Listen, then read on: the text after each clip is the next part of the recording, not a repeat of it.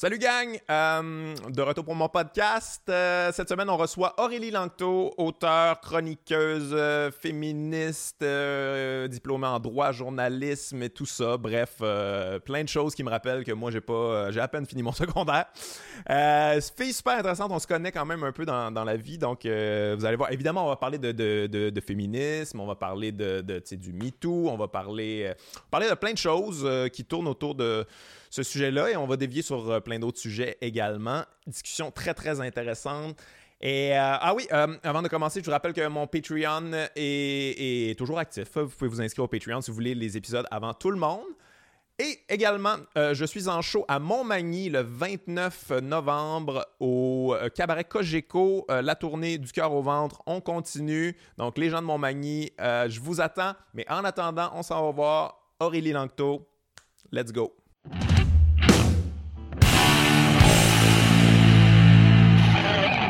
Hey, Aurélie Ancto, euh, merci d'être là à mon podcast. Ben, merci de me euh, recevoir. Ben, plaisir, plaisir. Aurélie, comment on pourrait te définir, euh, comment tu te définis toi-même? Chroniqueuse, diplômée, en, diplômée en journalisme, diplômée en droit? Ça, ça, ça, m'intrigue. Est-ce que tu voulais comme être journaliste puis finalement tu as fait comme fuck that, c'est pas... ça m'intéresse plus ou... Ouais, ben écoute, je sais pas. Moi, en fait, je m'étais, je m'étais inscrite au programme de journalisme au bac parce que j'avais cette idée étrange quand j'y pense avec le recul qu'un programme de journalisme m'offrirait une très bonne formation générale. Donc, euh, en économie, en histoire, en politique, ah, ce serait euh, non, non. Non, que ce ah, serait comme un diplôme d'humanité, là, si on veut, euh, au sens un peu archaïque du terme peut-être, mais enfin, c'est ça, c'est ça que j'avais en tête. Finalement, c'est pas du tout ça, là, c'est un diplôme vision qui... magnifiée, là, de, du journalisme. Ben, de ce qui était un programme universitaire en journalisme, mais finalement, c'est on s'entend, là, le, bac en journalisme, c'est un diplôme technique, là. C'est vraiment ça, malheureusement. Euh, donc, quand je l'ai eu terminé, je me suis rendu compte que j'avais beaucoup de savoir technique, mais peu de savoir substantiel. Alors, j'ai eu envie de faire autre chose. Le droit me semblait être euh, une avenue intéressante. Euh, au départ, je pensais que je m'intéresserais beaucoup euh, au droit public, aux questions constitutionnelles, ce genre de choses-là. finalement, non. Je suis vraiment plutôt tombée dans une talle de philo du droit, de sociaux du droit. Puis ça m'a suivi jusqu'à la fin de ma maîtrise. Là. Ouais, ça, je suis quand même intriguée. Qu'est-ce qui te qui est-ce qui t'a interpellé dans le droit quand même? C'est pour moi c'est pas l'affaire qui a nécessairement la meilleure réputation. C'est pour moi comme un avocat c'est comme ça devient un politicien euh, semi corrompu euh, le système de justice c'est quand même un système qui bénéficie aux gens qui ont de l'argent quand même. C'est comme un puis je veux dire on l'a vu là, pendant toute l'affaire de MeToo à quel point c'est pas un système qui est nécessairement euh, le terme justice des fois est un peu un peu bafoué. On cherche la justice dans le droit. Ouais, c'est ça. Mais est-ce que, ça t'a interpellé justement pour te, en te disant comme moi, je vais aller un peu changer les choses ou tu voulais comprendre ça ou euh... Ben comprendre le droit, c'est comprendre les règles du jeu, c'est comprendre le lieu du pouvoir puis comment le pouvoir se présente à nous aussi beaucoup.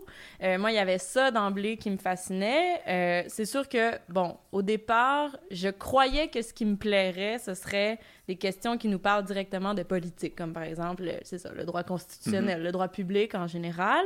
Et finalement, je me suis rendu compte qu'en fait, le, le, droit avait une façon de, de, distiller et de mettre en forme les rapports de pouvoir qui s'étendaient dans tous les domaines du droit. Ça m'a beaucoup fasciné.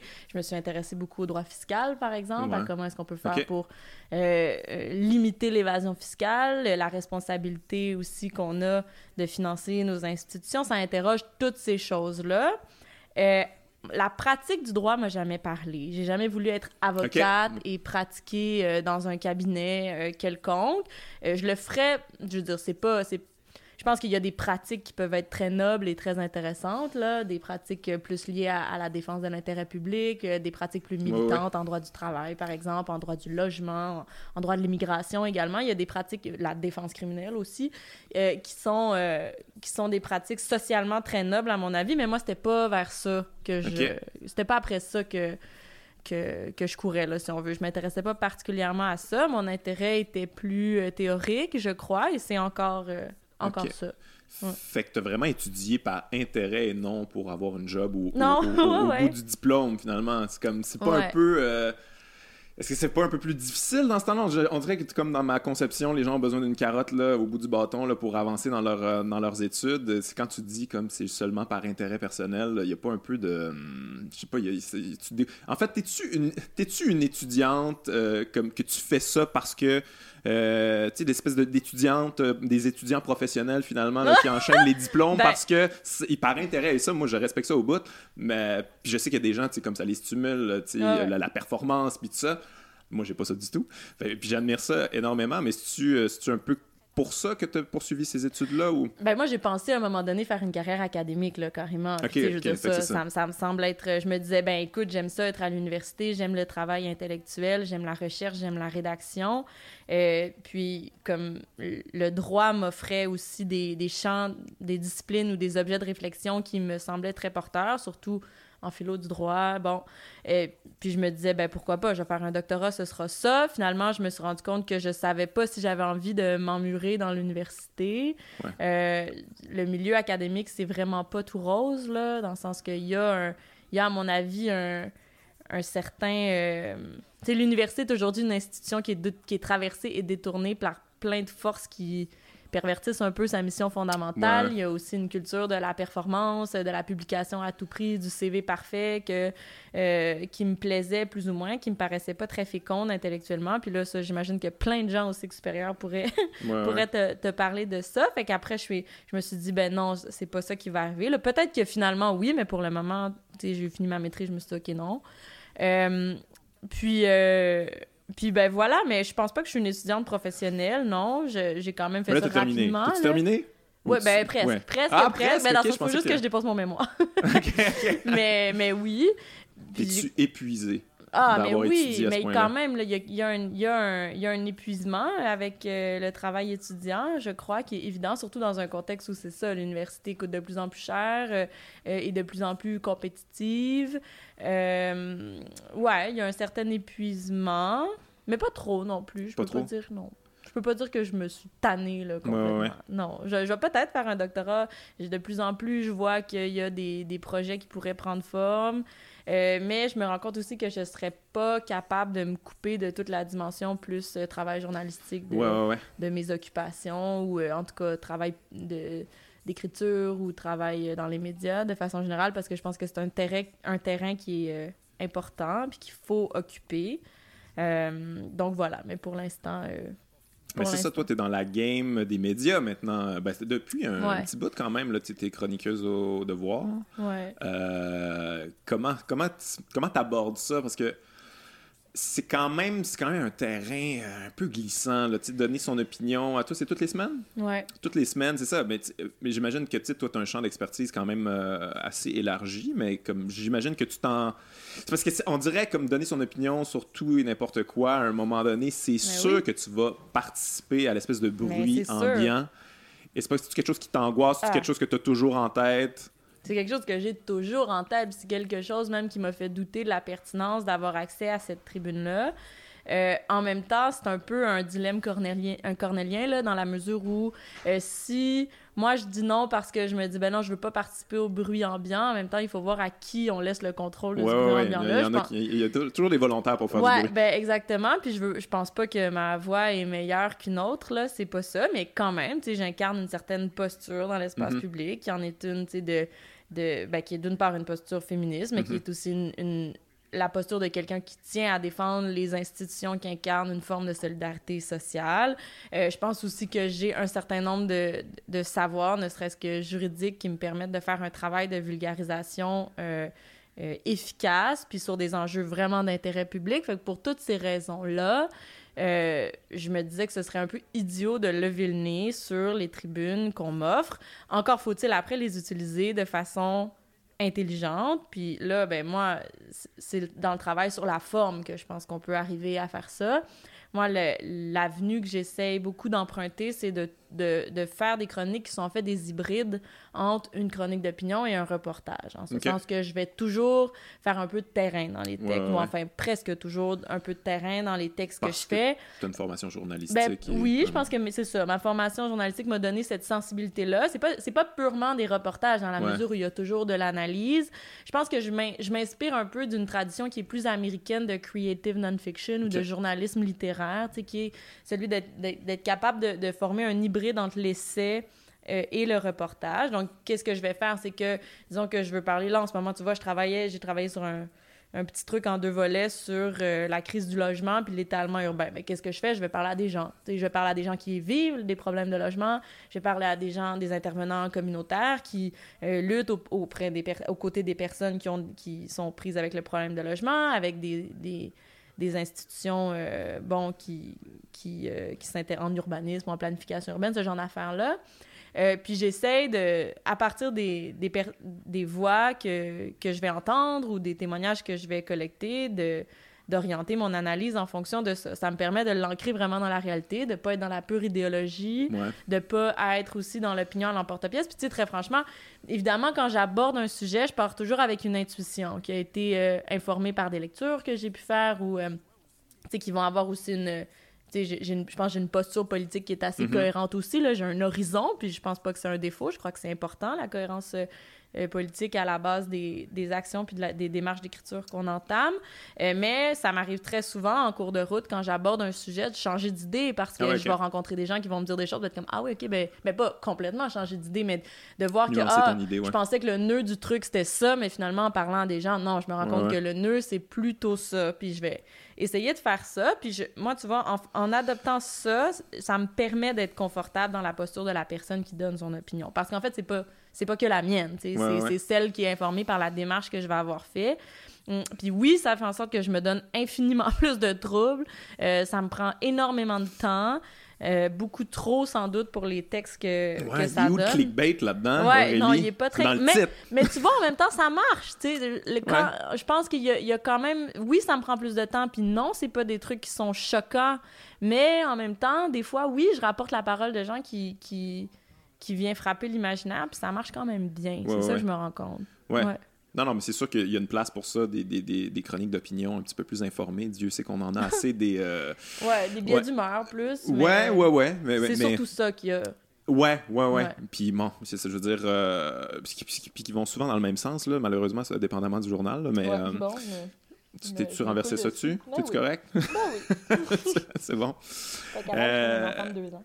Mais, euh, mais ouais, mais en même temps, c'est ça. Ben, vu que toi, tu es dans la, la game des, des, de l'opinion maintenant, il y a les commentaires qui viennent ah, avec. Tu as, des, des commentaires, j'imagine, euh, en dessous de tes chroniques, sur Twitter, tout ça.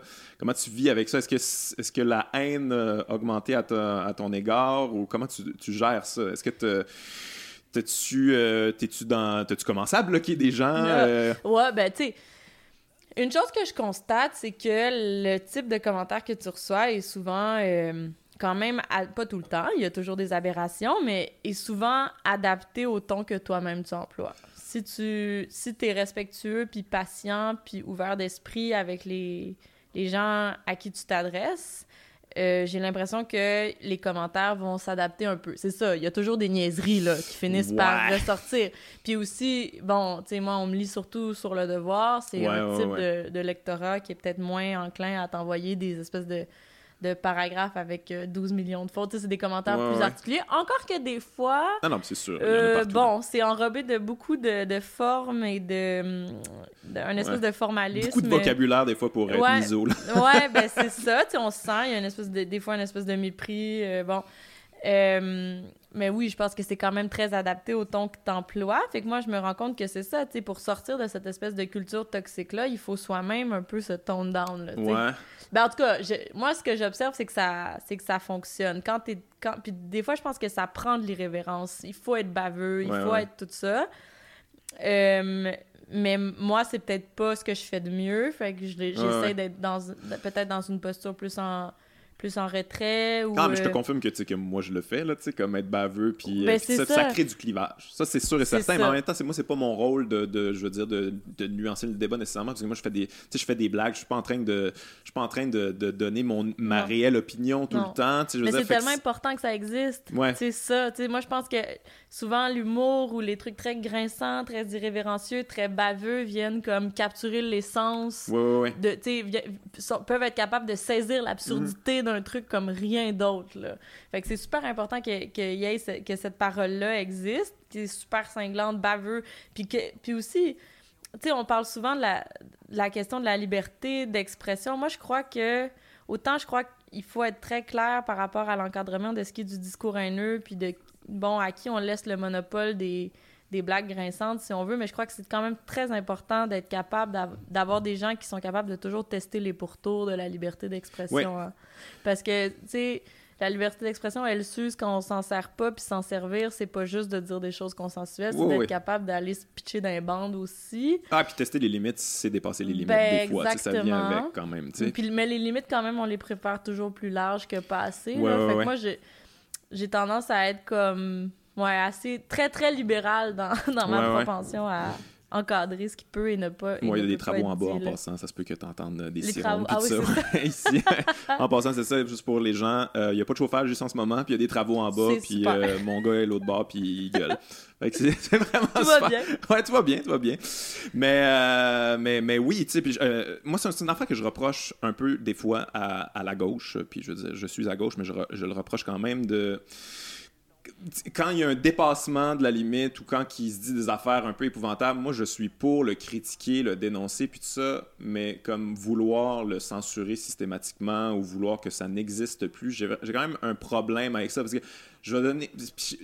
Ma, réflexion n'est pas achevée là-dessus, mais tu sais, mettons, moi, Radio X, là, moi j'aime quand même ça que ça existe parce que je les connais pas, ces gens-là, tu sais, puis il existe des gens qui pensent comme ça. Je sais que il diffuse une haine, puis euh, il encourage des gens dans cette manière de penser-là, mais c'est quand même important pour moi de les entendre, puis de bâtir un argumentaire dans ma tête, puis de puis d'essayer de comprendre ces gens-là. Bon, après ça, je veux dire, c'est sûr qu'il y en a beaucoup, puis euh, ça devient une espèce de spirale vers le bas. Mais je pense pas que. Je pense que la censure dans ce temps-là, ça fait juste comme les gens, ils répriment ça de mm. plus en plus à l'intérieur puis ça crée une espèce de tu sais de boule de, haine qui peut exploser à tout moment. Je sais pas que ça ça, ça, se passe pas là mais euh, mais ouais je quand même parce que tu as participé au documentaire euh, euh, de Penelope McQuaid sur les trolls puis tout ça puis je me posais la question tu sais comme essayer de, de, de, censurer les gens ou sur, sur les réseaux sociaux puis tout ça je sais pas à quel point je ne sais pas ce que tu en penses, mais je, trouve que la censure dans ce temps-là, c'est rarement euh, une bonne idée. Je pense que c'est mettre de l'huile sur le feu sans s'en rendre compte. Sans doute, mais je pense qu'il y a aussi une confusion dans les termes. je crois qu'il faut faire la, il faut faire la nuance entre ce qui est de la censure. Oui, ouais, non, mais ça, je suis d'accord avec toi. Je n'ai pas utilisé le bon terme, là, mais ouais. Ouais, Parce qu'il y a quand même. La censure, c'est une chose, mais.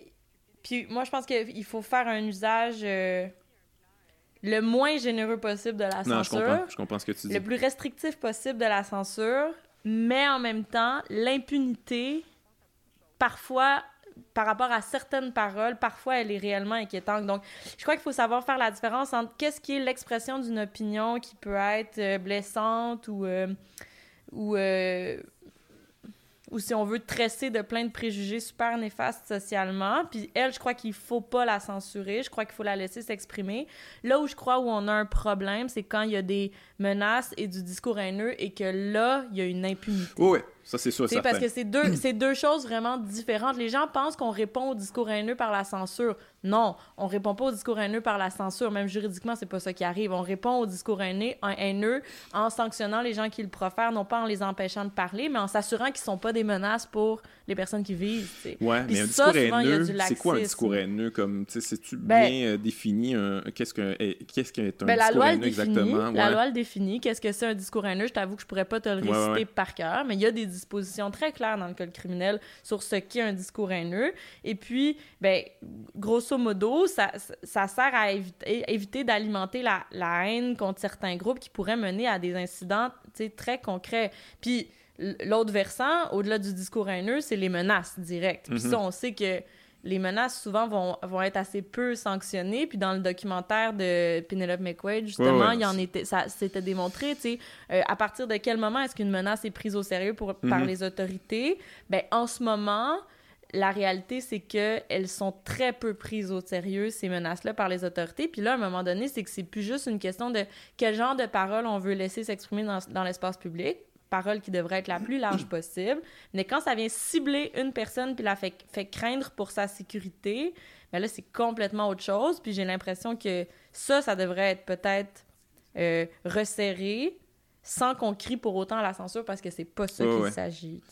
Non, non, je, suis d'accord avec toi. le, le, mot censure n'était pas bien employé ici. C'est juste que, en tout cas, j'ai quand même l'impression que cette, euh, cette parole haineuse-là, c'est quand même important de l'entendre. Je sais, où, on, où, c'est qu'on l'entend ou euh, mm. de quelle manière on veut l'entendre, je ne sais pas. Mais en fait, j'ai juste l'impression que la gauche en ce moment est pas capable de bien. Puis là, je veux dire, je dis la gauche en général. je veux dire, je sais qu'on n'est pas un groupe qui mm. se rencontre à chaque vendredi soir puis on se fait un plan, là, mais la manière de gérer ça, je crois, en ce moment, fait juste alimenter l'autre clan. Il y a beaucoup de clivage en ce moment. J'ai l'impression que, tu sais, bon, il y a un discours haineux, puis après ça, on, répond comme euh, de, manière très haineuse où il mm. faut euh, éliminer ces gens-là, on vous veut plus dans l'espace public, puis tout ça. Puis là, c'est comme il y a un build-up des deux côtés. Puis euh, j'ai quand même l'impression que c'est ça qui a mené à des, des, phénomènes comme euh, Donald Trump, tu sais, puis euh, j'ai quand même peur pour, pour ça. Je sais pas ce que tu en penses, mais tu sais, je veux dire, c'est quand même fascinant qu'on se soit rendu à ça, Donald Trump aux États-Unis. On n'a pas le même... on pas le même les, les mêmes pas on n'est pas pas les États-Unis sauf que j'ai quand même peur que ça arrive ici et je sais pas si on est en train de bien gérer ça ben, tu sais, je pense qu'il y a beaucoup de choses là-dedans. La question de la montée de certains. Euh, de certains populismes un peu partout dans le monde qu'il faut encore une fois je crois qu'il faut faut pas tout mettre dans le même sac là Matteo Salvini Donald Trump ça répond pas du même phénomène puis on je trouve qu'on on, on, est souvent empressé de, de, mettre tous les, les fruits et tous les phénomènes populistes et toutes les figures populistes dans un même sac alors que c'est pas toujours la même chose si on prend le cas de Trump en particulier, ben, tu moi, je pense pas, tu sais, son émergence est tellement nous en dit plus je trouve sur les fragilités institutionnelles des institutions politiques américaines euh, et sur la façon dont euh, dont, les, les, inégalités sociales ont pu créer des clivages vraiment graves au sein de la société.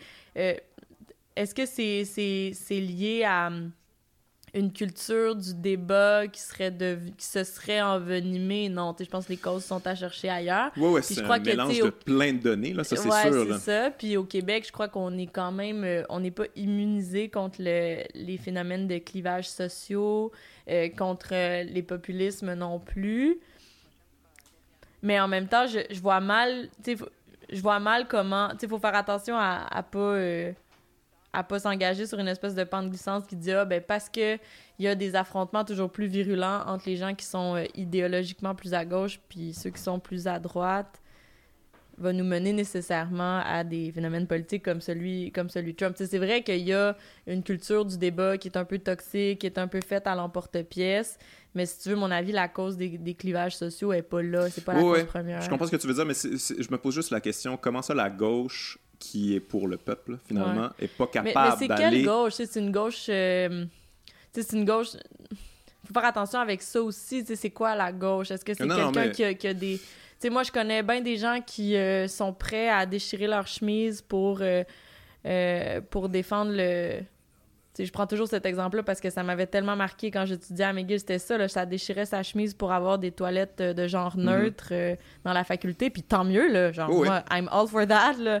mais euh, quand ça venait le temps de voter des meilleurs salaires pour les assistants de recherche, puis plus d'heures pour les CPE, pour le CPE, ben, il était pas là, tu sais. Fait que c'est quelle gauche aussi, là, tu sais, c'est une gauche identité. un peu. ouais, mais c'est une gauche qui s'intéresse aux questions d'identité, qui s'intéresse à l'égalité formelle entre les individus, mais qui a pas vraiment un sens du commun. Là. Je pense qu'il y a beaucoup ça.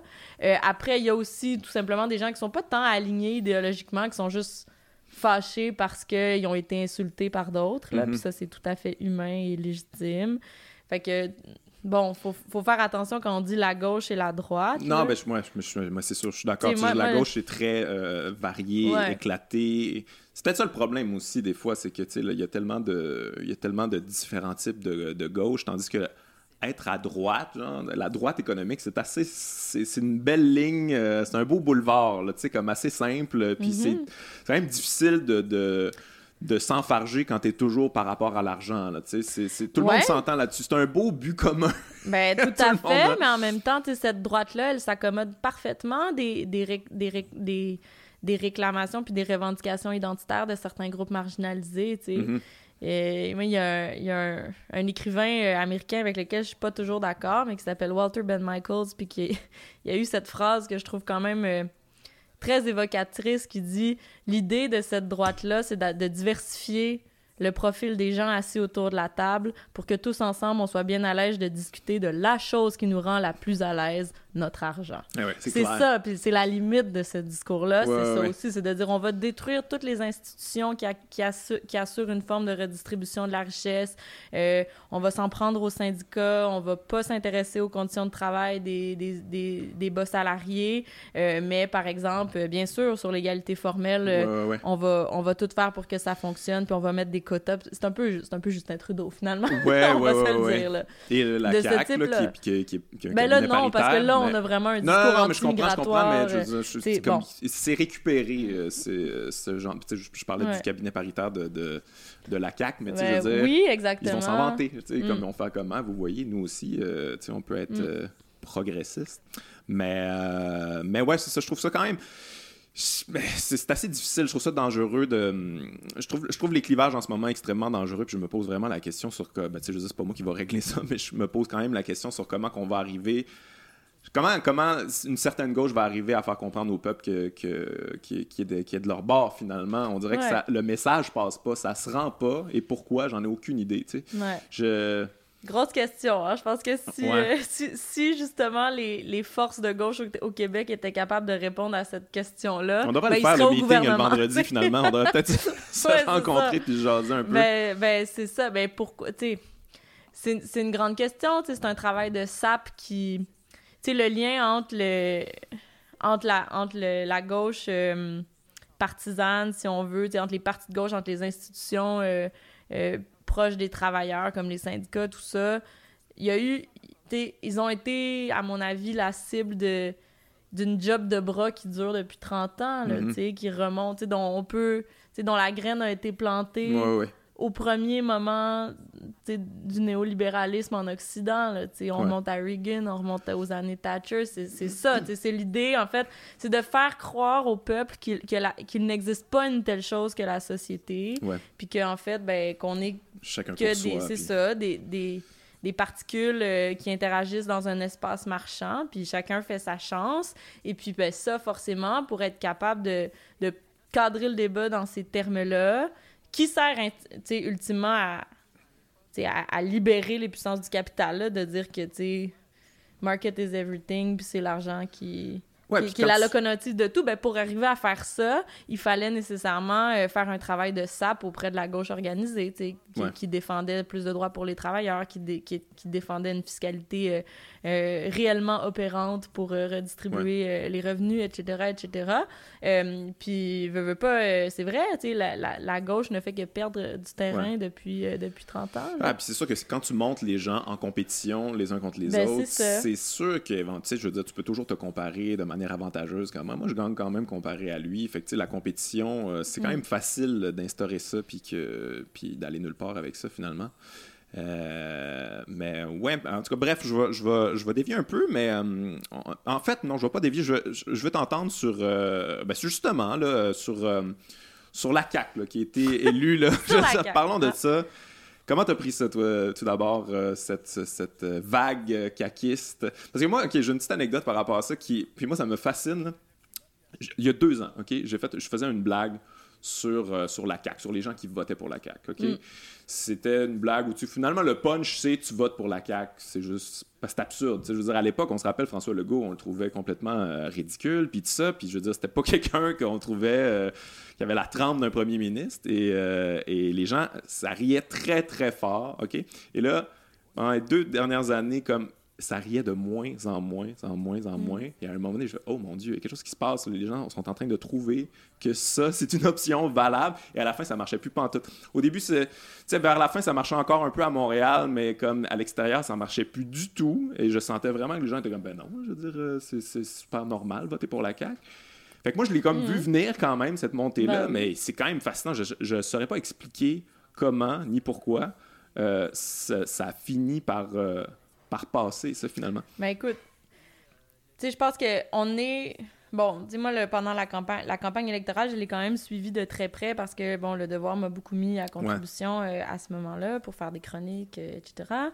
Euh, puis ma lecture des événements, c'est beaucoup en fait que la CAQ, au-delà d'incarner positivement une solution politique claire, incarnait surtout le changement à un moment où les deux grands partis d'alternance traditionnels mm-hmm. du pouvoir euh, ne remportait plus euh, l'adhésion de la majorité, ou en tout cas semblait plus être une voie euh, susceptible de nous sortir d'un certain nombre d'impasses au Québec sur plein d'enjeux, en santé, en éducation, la question des transports, la mobilité, ce genre de choses-là.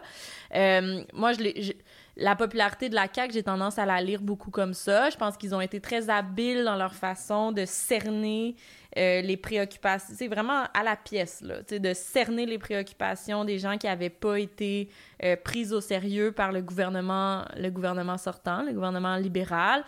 Je crois qu'ils ont dû aussi bénéficier à plusieurs égards de la, de la fragilisation de l'économie publique euh, qui a été, qui a été induite par les politiques d'austérité des dernières années, là, en ce sens que le gouvernement sortant s'est vanté de son bilan exceptionnel parce qu'on a réussi à stimuler la croissance, parce que le plein parce que bon. Euh, mais en même temps, si on regarde du côté des institutions publiques, elles ont objectivement été fragilisées au mhm. cours des dernières années. Puis ça, je pense qu'il y a énormément de gens qui, qui, ont vu leur quotidien se complexifié à cause de ça, principalement les gens qui habitent pas dans les centres urbains. Euh, parce que, tu sais, toutes les réformes structurelles en santé, là, mm-hmm. quand soudain ton CLSC, enfin, c'est plus un CLSC, là, ton CIE, c'est à 220 euh, km de chez vous au lieu d'être juste à côté. Euh, bon. Puis je pense que la, la CAQ a été capable d'aller d'aller de, de, bénéficier en fait de, de ce mécontentement là. Euh, le Parti québécois ne se posait pas non plus comme une alternative qui était intéressante pour les gens parce que ça incarnait pas la nouveauté, parce que, bon, mm-hmm. aussi, peut-être pour des raisons... Euh, peut-être qu'en substance, les propositions convenaient pas, là, je sais pas. Euh, toujours est-il que moi, je, je le... Je l'explique surtout comme ça. C'est des, des stratèges habiles qui ont été capables de cerner cerner cette volonté-là, puis de, de tabler là-dessus pour élire un gouvernement très, très euh, majoritaire. Mais ce qui est intéressant aussi, c'est de voir que quand même, là, au, terme des dernières élections, on a eu une, une vraie reconfiguration de l'échiquier politique euh, euh, mm-hmm. sur la scène provinciale au Québec. Parce que, bon, l'effondrement du Parti québécois, le Parti libéral se retrouve dans une, une posture de, de faiblesse, bon, qui est beaucoup plus importante que depuis, depuis très longtemps. Est-ce que, là, qu'est-ce qui va arriver? Ça, c'est, bon, la, la, CAQ a pris le dessus sur le PLQ dans le camp plus fédéraliste, puis aussi sur un peu, sur la portion un peu plus à droite des questions euh, socio-économiques. Euh, si on se déplace à gauche de ce, même spectre-là, ben là, euh, Québec solidaire et le Parti québécois sont vraiment année à année. Le rapport de force est complètement inversé. Au départ, le PQ avait une présence, une présence une députation beaucoup plus importante, plus d'argent, plus de membres, plus de... Mm-hmm. Bon, qui leur donnait un rapport de force plus important pour être comme la locomotive du mouvement souverainiste. Mais là, ça vient vraiment de changer. Fait que je pense a quand même euh, ce, changement-là, il était possible à anticiper. Mais moi, j'ai tendance pas tant à voir ça comme le triomphe de l'idéologie caquiste, s'il si, existe une, telle chose, là, qu'une une explosion ou une reconfiguration totale de, de l'échiquier politique euh, sur la scène provinciale. Est-ce que tu penses que les gens qui votent finalement sont juste désabusés, que comme ils se disent probablement comme peu importe, là, je veux, moi oui c'est ça la nouvelle chose, euh, whatever. Peut-être que les gens mesurent pas nécessairement le poids de, de leur vote qui euh, ça revient à peu près toujours tout au même ou, presque fait qu'ils se disent comme euh, mais c'est parce que tu sais deux fois tu as utilisé le mot habile pour François Legault et la CAQ Je trouve pas ça, je les trouve pas particulièrement habiles. Mais, Autant dans, dans, dans son personnage public, non, mais il y a des gens derrière lui. ouais, ouais, ouais, mais je comprends ce que tu dis, mais tu sais, je veux dire, ça, ça reste quand même euh, les libéraux revampés, là, tu sais, les libéraux oui, pimpés. Mais dans le sens que sur un plan strictement électoraliste, là, ça a été habile, d'être capable d'aller puiser là-dedans. Il aurait pu ne pas réussir. Ils ont réussi à, à, aller récupérer ce que le gouvernement sortant. Euh, euh, n'étaient pas capables de consolider. Ils ont réussi à le faire. Est-ce que, tu sais, je, pas je pose pas un jugement sur la qualité de leur proposition, là, ça, je, je, me, je laisse le, loisir aux gens non, non, je comprends ce que d'en tu veux décider, dire. Là, mais tu sais, ils ont été capables de consolider ça, mais je pense que la CAQ aussi, c'est c'est ça aussi, c'est que c'est très difficile de définir c'est quoi les valeurs incarnées par ce parti-là. C'est un parti qui fonctionne beaucoup avec des propositions à la pièce, qui a pas un horizon très clair non plus. C'est le Parti québécois là, quand même a, depuis sa fondation un horizon qui est très clair. Qui, ben c'était moins vrai dans les dernières années, puis je crois qu'ils en paient le prix, mais qui était de réaliser la souveraineté du Québec. Le Parti libéral a aussi un fonds de commerce qui est très clair. La corruption. ben, c'est quand même. non, mais tu sais, il y a des valeurs, sur le plan strictement. Euh, tu sais, bon, il y, a des valeurs. Le Parti libéral ouais, ouais, mais ça, c'est la première. Il y en a d'autres après. mais il y a la première. non, mais ben, en, même temps, j'imagine que la CAQ, la valeur première, c'est comme. ce que c'est très vendu comme euh, le parti de l'économie. Ouais, c'est le, le, nouveau Québec, Inc. là. Mais, mais, mais c'est le parti du nouvel argent aussi, je pense. C'est du monde qui, sont, qui ont arrivé à, à parvenir. Là. Qui, qui, ont un, peu d'argent, euh, qui ont fait de l'argent, surtout dans le secteur privé. Ouais, ouais, ouais. C'est pas des fonctionnaires. Là. Non, non puis qui se disent ah ben là euh, moi je, je vais m'arranger. En fait c'est comme le parti de la génération X on dirait. Ouais ouais. C'est ça. Pas faux je, pas je sais pas là c'est des opinions à l'emporte-pièce non non mais c'est pas faux. mais c'est vrai que si on essaie la de génération définir... X commence à nous décevoir maintenant maintenant. C'est leur tour à nous décevoir. Ouais c'est ça. Là c'est ça. Les uns après les autres. Non non mais tu sais je, je en même temps pour vrai c'est difficile de définir c'est quoi le projet de société défendu par la CAQ tu sais c'est pas si évident que ça. Il n'y a, pas de cohérence idéologique dans ce parti-là. Ça, ça c'est une chose. Puis visiblement, ça, électoralement, ça a payé. Ouais. sais Mais, mais c'est ça. C'est un, un, parti, c'est très clientéliste comme approche de la politique, finalement. Pas besoin de projet de société. De non. Ça peut, on va, on va répondre à des intérêts. Ouais. On répond à des intérêts. C'est ça, ça la vision qu'on défend. Ben, visiblement, les gens ont trouvé leur compte là-dedans. Pourquoi, je sais pas. Est-ce qu'on peut défendre une idée plus euh, forte euh, d'un projet de société à voir ce qu'en feront les autres partis, là? Je sais ouais, ouais, ouais. Mais tu parlais de la game politique là, que, que, que, François Legault était un peu habile dans tout ça, ce fouflé. C'est une affaire que je suis quand même tanné d'entendre. De, on analyse la game politique, c'est comme c'est carrément une game. C'est ah vraiment un. Match de hockey. C'est un jeu, là, mm. comme euh, qui qui joue mieux ses pions, puis tout ça. Mais c'est quand même fascinant que. On a tellement intégré ça qu'on en parle comme si comme c'est ça, c'est comme une game d'hockey, effectivement. Puis le lendemain, on va l'avoir oublié. Là, c'est comme, ah, whatever. Commenter la politique, euh, puis l'antichambre. Mais c'est parce que c'est quand même, on parle de la vie des gens, là. On parle de, on parle de, de, trucs hyper importants, là, qui, qui, ont un impact direct. Puis on, on dirait qu'on n'est pas capable d'en parler de manière, euh, de manière collée, ouais, profonde, collée sur les gens. Euh, tu penses-tu que c'est puis, tu sais, je veux dire, moi, moi la, la démocratie représentative, c'est pas mon affaire préférée, là, tu sais, je ne pas là-dessus. C'est-tu.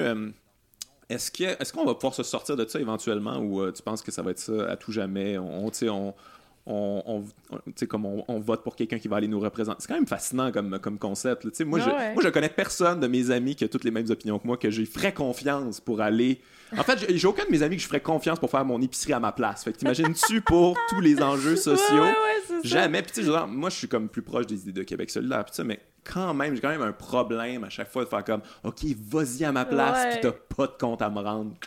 Let's go, je te fais confiance. Tu sais, est-ce qu'on va pouvoir se sortir de ça à un moment donné? Parce que j'ai, comme, j'ai l'impression que. C'est ça, je, pense que les gens, à quelque part, ils se disent ça, comme, ouais, whatever, là, tu va me représenter, toi, là. Moi, mon cousin m'a dit que c'était le best, fait que go cac, mais j'ai pas l'impression que les gens sont investis. Euh, autant en politique que, sur les enjeux qui les touchent vraiment parce qu'ils n'ont pas de pogne, ils n'ont pas, pas de grip là-dessus, tu sais. Ben, je pense que c'est vrai. Mais là-dedans, il y a comme deux choses. C'est sur cette notre sur la façon dont on parle de la politique, c'est-à-dire euh, comme s'il s'agissait de commenter euh, une game de hockey, ben là, je pense qu'il y a peut-être un problème qui est lié au format médiatique. Ouais. Euh, comment ça se fait qu'on a plus de qu'on a de moins en moins d'espace pour faire de l'analyse en profondeur, puis qui est, qui est pas aussi adossé au spin du jour. Là. Il y a beaucoup ça. Les, quand on va avoir une discussion sur un enjeu X, c'est parce qu'il y a un politicien qui va avoir soit fait une gaffe ou une annonce ou un ci ou un ça. Fait que on est, tu sais, j'ai l'impression que les le, débat du jour est beaucoup à la remorque euh, des relations publiques que font et des relations de presse que font les partis politiques euh, euh, en, fonction, en fonction de leur agenda. Et puis, on prend rarement le temps de s'arrêter en disant, ben là, il faudrait peut-être faire un point d'information en profondeur sur un enjeu X juste parce que ben, on a, tu je sais pas, une entreprise médiatique quelconque se dit on a un mandat de vulgarisation, puis on va le faire. Ça existe, mais il y en a pas beaucoup. Excuse-moi, je t'arrête. As-tu entendu les publicités du Journal de Montréal, des chroniqueurs du Journal de Montréal? Euh, c'est comme, nous, on vous donne des opinions tranchées. C'est genre Richard Martineau, puis tout ça, Sophie de Rocher qui parle. Tu les entends parler, puis nous, on vous donne des opinions tranchées. Puis vous, après ça, ben, faites, votre propre opinion. Mais c'est quoi ça, je veux dire? C'est comme, c'est toujours ça, ben, c'est du clivage. C'est comme, il y a quelqu'un qui est full contre ça, quelqu'un qui est full pour faites votre propre opinion. Voir que les gens vraiment sont comme. Deux, deux humeurs, choisis la tienne. C'est super analyses, remplies de faits, et je vais aller euh, me faire ma propre opinion. C'est pas ça qui se passe. Ben, tu sais, moi, je pense que le problème, c'est pas que ça existe, mais c'est juste le, ce que, tout ce qu'il n'y a pas en contrepartie, en ce sens que c'est correct qu'il y ait des gens qui soient là pour faire de l'humeur, qui, qui, est essentiellement ce que font ces chroniqueurs-là. Euh, mais si, tu peux, tu peux avoir une humeur ou un coup de gueule quand tu euh, réagis à un certain nombre de faits qui te sont exposés. Le problème, c'est que l'état de fait, puis le travail de vulgarisation, puis de transmission de l'information, il est de moins en moins fait pour que pour que les citoyens puissent eux aussi avoir une humeur qui est quand même éclairée. Mhm. Parce que, bon, on s'entend, là, des fois, je réagis de façon super émotive à, ben à des enjeux, mais c'est parce que, justement, je suis en train de lire un truc, puis que moi, je suis quelqu'un d'éduqué, j'ai aussi les bons réflexes, je sais où aller chercher l'information et tout. Puis des fois, je vais devenir super émotive, puis vraiment en crise à cause mhm. d'un enjeu X, mais c'est justement parce que j'ai vu les faits. Mais les gens, si on n'a pas fait le travail de transmission de l'information, de vulgarisation, de mise en forme, d'analyse, si on le fait pas avec eux, parce que, tu sais, c'est soit une question de, de savoir comment le faire, mais c'est aussi une question de temps. Là. Les gens passent pas leur temps à lire des, rapports du GIEC. Là, comme, bon, euh, ben là, c'est là que ça devient problématique s'il y a juste de l'humeur. T'as juste des gens qui disent ben moi j'ai lu puis je me suis fait une opinion puis je suis en crise, fait que je vous invite à faire pareil. ou quelqu'un qui va défendre l'humeur. Euh, ou l'affect euh, contraire, là, ça, c'est vraiment problématique, parce que c'est plus adossé à rien qui est, qui est, qui est transmis au public. Ça existe encore, il y en a encore, mais il y en a de moins en moins. Fait que moi, je m'en fous qu'il y ait de l'humeur. Moi, c'est pas, spontanément, c'est pas ça que je vais lire, ça m'intéresse pas beaucoup. Mais c'est correct qu'il y en ait.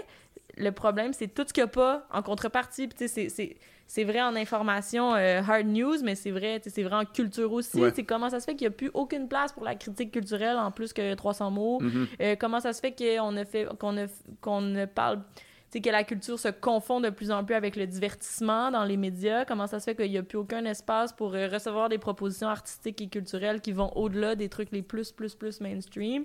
Tu sais, c'est ça répond, ça répond du même phénomène. Puis c'est ça, ça me dérange pas qu'il y ait des trucs euh, pré-mâchés ou très mais émotifs c'est juste dans la manière de le présenter des fois, tu sais, comme c'est, euh, souvent les débats. Ça, moi, je suis plus capable des débats. Là. Il est pour, il est contre. il est pour le réchauffement climatique et lui est contre. Je veux dire, mm-hmm. j'en ai rien à chier de lui qui est contre. Je veux dire, faut que tu me donnes une petite place, mais je veux dire, elle n'est pas équivalente à la place ben des 95% des scientifiques qui sont d'accord. c'est comme, c'est absurde quand même. Là. Mais là, on va les, on va les opposer.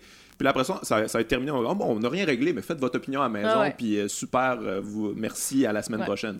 Il y a quand même de quoi de, de, ben fascinant là-dedans. C'est juste pour exciter les gens, finalement. Ah, tout à fait. Ben, ça, c'est un problème qui est en lien avec nos, nos formats médiatiques. Là, puis c'est grave, là, je crois. Je pense qu'il y a des il y a des entreprises de presse qui auraient sérieusement un examen de confiance à faire euh, à ce niveau-là. Euh, heureusement, il y a encore quand même de la place pour le débat qui est intelligent, mais non seulement intelligent, mais intelligemment pondéré, là, en, en se disant que le, le, meilleur exemple de ça, c'est euh, pour illustrer ça, il y a quelques années, John Oliver avait fait un truc sur le réchauffement climatique, justement. il avait dit voici ce que l'air un débat qui représente, qui, qui est pondéré en fonction de, de la. De la, de la crédibilité ou de la fréquence de certaines euh, postures qui sont défendues. Puis il avait dit, bon, ben, sur le débat sur les changements climatiques, 97 euh, des scientifiques s'entendent pour dire qu'il y a des perturbations climatiques qui sont causées par l'activité humaine, puis 3 en moyenne des études disent que non, c'est pas démontrable. Fait que voici de quoi aurait l'air un débat pondéré, puis là, il faisait rentrer, genre, je sais pas, là, tu sais, 50 scientifiques d'un côté, puis genre, un de l'autre. tu dis, mais c'est... Non, mais... Non, mais c'est carrément ça. Mais il faut, il faut rendre compte, je crois, de cette, de cette, euh, de cette euh, prévalence-là, ou de cette façon, la façon dont se répartit, puis ça, c'est vrai que c'est assez rarement fait. On va dire, ben, même si toi, tu as une opinion qui est super marginale, ben on va te mettre, euh, tu vas être en one-on-one avec une personne qui a une opinion modérée et largement admise. C'est ça qui est weird aussi, c'est qu'il y a des opinions euh, marginales qu'on rend euh, comme mainstream finalement, puis d'autres opinions vraiment marginales qu'on... En, ben, en, fait, il y a des opinions qui sont devraient pas être marginales qu'on marginalise, qu'on fait comme, OK, toi, vous êtes weird, vous autres, là, tu sais, la gratuité scolaire. ouais, ouais, c'est ça. Moi, ça existe partout dans le monde, mais OK. Mais c'est ça, fait qu'il y a comme... le débat est dirigé quand même, là, tu sais, je trouve que... Il y a le, une qui est faite. Ouais, ouais, ouais. J'ai pas l'impression que la culture, ben, tu sais, quand on, parle de, on parlait de clivage tantôt, la culture du débat participe à ça, là, mais vraiment, tu sais. Mm. Puis je veux dire, moi, j'en ai été victime aussi. Là. À chaque fois que j'ai mm. eu des espèces de scandales, c'est comme êtes-vous pour ou contre? Comme, hey, comme, pourquoi il faut être pour ou contre Il n'y a pas de troisième voie. Là, ouais, Puis comme, pourquoi ça a rapport à moi tout d'un coup? C'est quand même absurde comme manière de présenter les choses. Puis. Euh, mm. En tout cas, moi, ça ben me. Ça me je veux dire, j'étais un peu naïf là, quand je suis arrivé dans le show business. J'étais extrêmement déçu de voir que, OK, les, les journaux, ah, ça, sont pas là pour informer nécessairement. Ils sont, sont plus là pour, euh, c'est ça, exciter les passions des gens. Mais c'est parce qu'il va, y avoir un, il va avoir une limite à ça. Là. Il y a un maximum à ça. Là. Ça, ça peut pas. Il n'y a, rien de bon qui peut advenir de ça. Je non. Dire. Ben effectivement, je pense que c'est pour ça qu'il faut défendre aussi les lieux où il est encore possible d'avoir un débat qui est intelligent. Là. Euh, malheureusement, c'est vrai que ce qui rapporte le plus en termes de, revenus euh, publicitaires, en termes de visibilité, c'est beaucoup ce qui est très polarisant, ce qui est très axé sur l'émotion. Là où ce serait vraiment dramatique, ce serait que les entreprises médiatiques qui elles ne veulent pas faire ça, se mettent à, s'indexer sur ce qu'ils rapportent. Là, ça, ça, on aurait un réel problème. Il y a une tendance à ça, parce que tout le monde est dans le même bateau de la crise des revenus publicitaires, puis de la mm-hmm. difficulté à, à, consolider son lectorat, puis blablabla.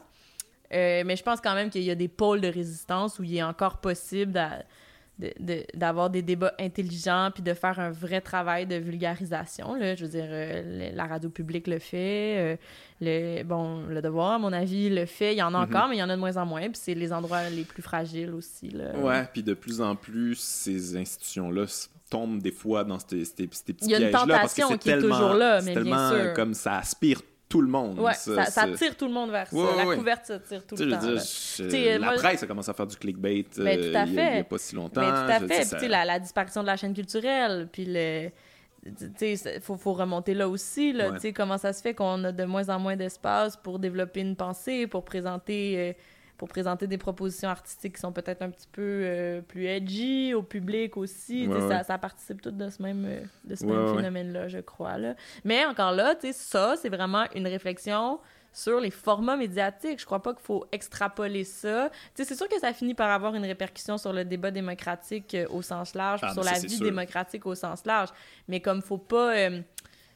sais ça, c'est vraiment un, un, problème de médias moi, moi, quand même, là, je, je pense que dans la société civile en général, il y a peut-être un peu plus d'espace pour ça. Ne serait-ce que regarder le nombre de, de débats, d'événements, de causeries qui s'organisent. Ça, ça reste là. C'est sûr que c'est pas aussi... Euh, c'est pas des médias de masse. Ouais, là, ouais, ça. Ma mère, il va pas, là, malheureusement. Non, ben, mais encore que des fois, peut-être, si ça va aller, si ça, si ça se rendait à la bibliothèque de son quartier, ou, tu sais, comme, dans le sens que... Ouais, non, je comprends ce que tu veux dire, mais... Ouais. C'est que ça a quand même un impact... Euh, c'est un impact direct sur la population en général, surtout oui, c'est sûr que oui, mais on peut pas faire l'adéquation. Ouais, ouais, non, mais c'est sûr, c'est sûr.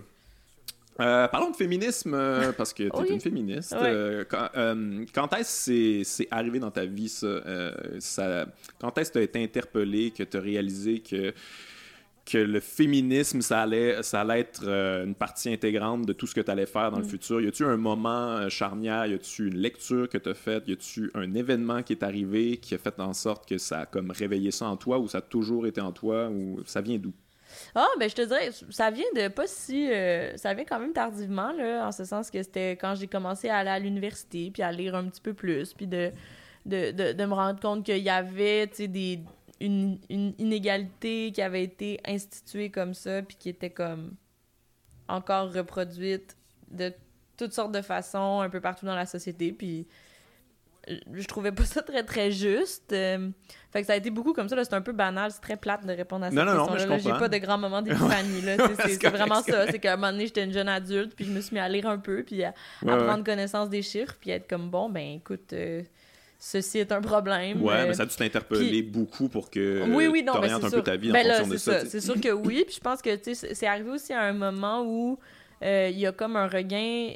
Tu sais, je pense que je m'inscris tout à fait dans la, la, vague de, c'est ça, tu sais, de, de, jeunes femmes euh, euh, qui ont, tu sais, qui sont aujourd'hui pas très loin de la trentaine et un peu plus vieilles aussi, puis qui ont été, dès le début de l'âge adulte, sensibilisées aux questions féministes parce que ça revenait à l'avant-scène, parce que c'était moins, tu sais, quand même, là, les années 90, le début des années 2000, ça a été le mouvement féministe a toujours été très vigoureux, très présent, très mobilisé, en tout cas au Québec, mais, mais auprès du grand public, ça avait quand même mauvaise presse. Oui, il y a une petite période de, dormance. Ouais, ben, en euh, fait, le mouvement féministe a toujours eu quand même. Mais comme euh, dans l'opinion publique. Dans l'opinion publique. Ben, il y a toujours eu quand même mauvaise presse, mais tu sais, c'était comme une période de, de, morosité, de backlash un peu. Puis. Euh, mais en même temps, c'est ça, tu sais, au début des années 2010, Là, il y a eu comme de plus en plus de prises de parole, mhm. puis c'est devenu comme un peu, un peu cool, mais surtout dédiabolisé. Puis ça a fait en sorte, je pense qu'il y a plein de jeunes femmes qui, euh, qui se sont mis à, à, endosser ça, puis à en parler beaucoup plus, puis c'est devenu vraiment mainstream. Puis je pense que moi, je m'inscris dans cette, euh, dans cette mouvance-là. J'ai embarqué dans le train, puis tant mieux, là. Je pense qu'il y a vraiment des gains qui ont été faits sur ce plan-là. Sens-tu que c'est ça, ça change un peu la vision de, tu sais, comme, je me rappelle, il n'y a pas si longtemps, là, tu disais que tu étais féministe, c'était comme, fallait quand même que, que tu t'attendes à quelque chose, tu sais. C'est ça, ouais, ouais. Puis, tu sais, maintenant, euh, bon, ben, tu sais, je veux dire, depuis. Euh, tu sais, je, je, me rappelle qu'avant le MeToo, là, tu parlais de culture du viol, t'étais comme ultra radical. Ouais, t'étais complètement insane. C'est comme, hey, c'est cool d'être féministe, mais ça, calme-toi. Calme-toi, là. Puis là, après ça, c'est comme plus. Ben, je veux dire, il y en a qui se gênent pas pour quand même encore dire euh, calme-toi, puis la culture du viol, ça existe pas, mais c'est quand même. Ça, ça a mis à l'avant-plan qu'effectivement, il y avait des revendications qui étaient, euh, qui étaient pertinentes et, et qui étaient pas, peut-être pas si radicales que ça, finalement. En tout cas, moi, j'ai des amis, là, personnellement en fait plus des connaissances qui, euh, même par rapport à toi, mettons, là, qui te trouvaient radical avant, puis après ça, font comme Ah, ok. Ouais, ouais. ouais, ouais. c'est On est là. Euh, finalement, elle était bien normal. C'est tout ça. ben non, mais tu sais, c'est la preuve que c'est possible de. Tu sais, à force. Tu sais, les mouvements sociaux procèdent beaucoup comme ça. Tu sais, c'est de, de, répéter certaines choses jusqu'à temps qu'elles soient comprises puis admises dans, par l'opinion publique. je pense que c'est comme ça qu'on fait progresser ce type de débat-là, puis qu'on fait progresser des causes sociales. Je veux dire, la question de l'environnement fait, subi un peu la, même chose, là, en ce sens que là, soudain, les gens de notre génération identifient ça comme une de leurs priorités. Ben, c'était pas le cas il y a 10 ans. ben, C'est parce qu'il y a eu du travail qui a été fait sur ces enjeux-là pour expliquer, pour montrer l'urgence, pour tatati.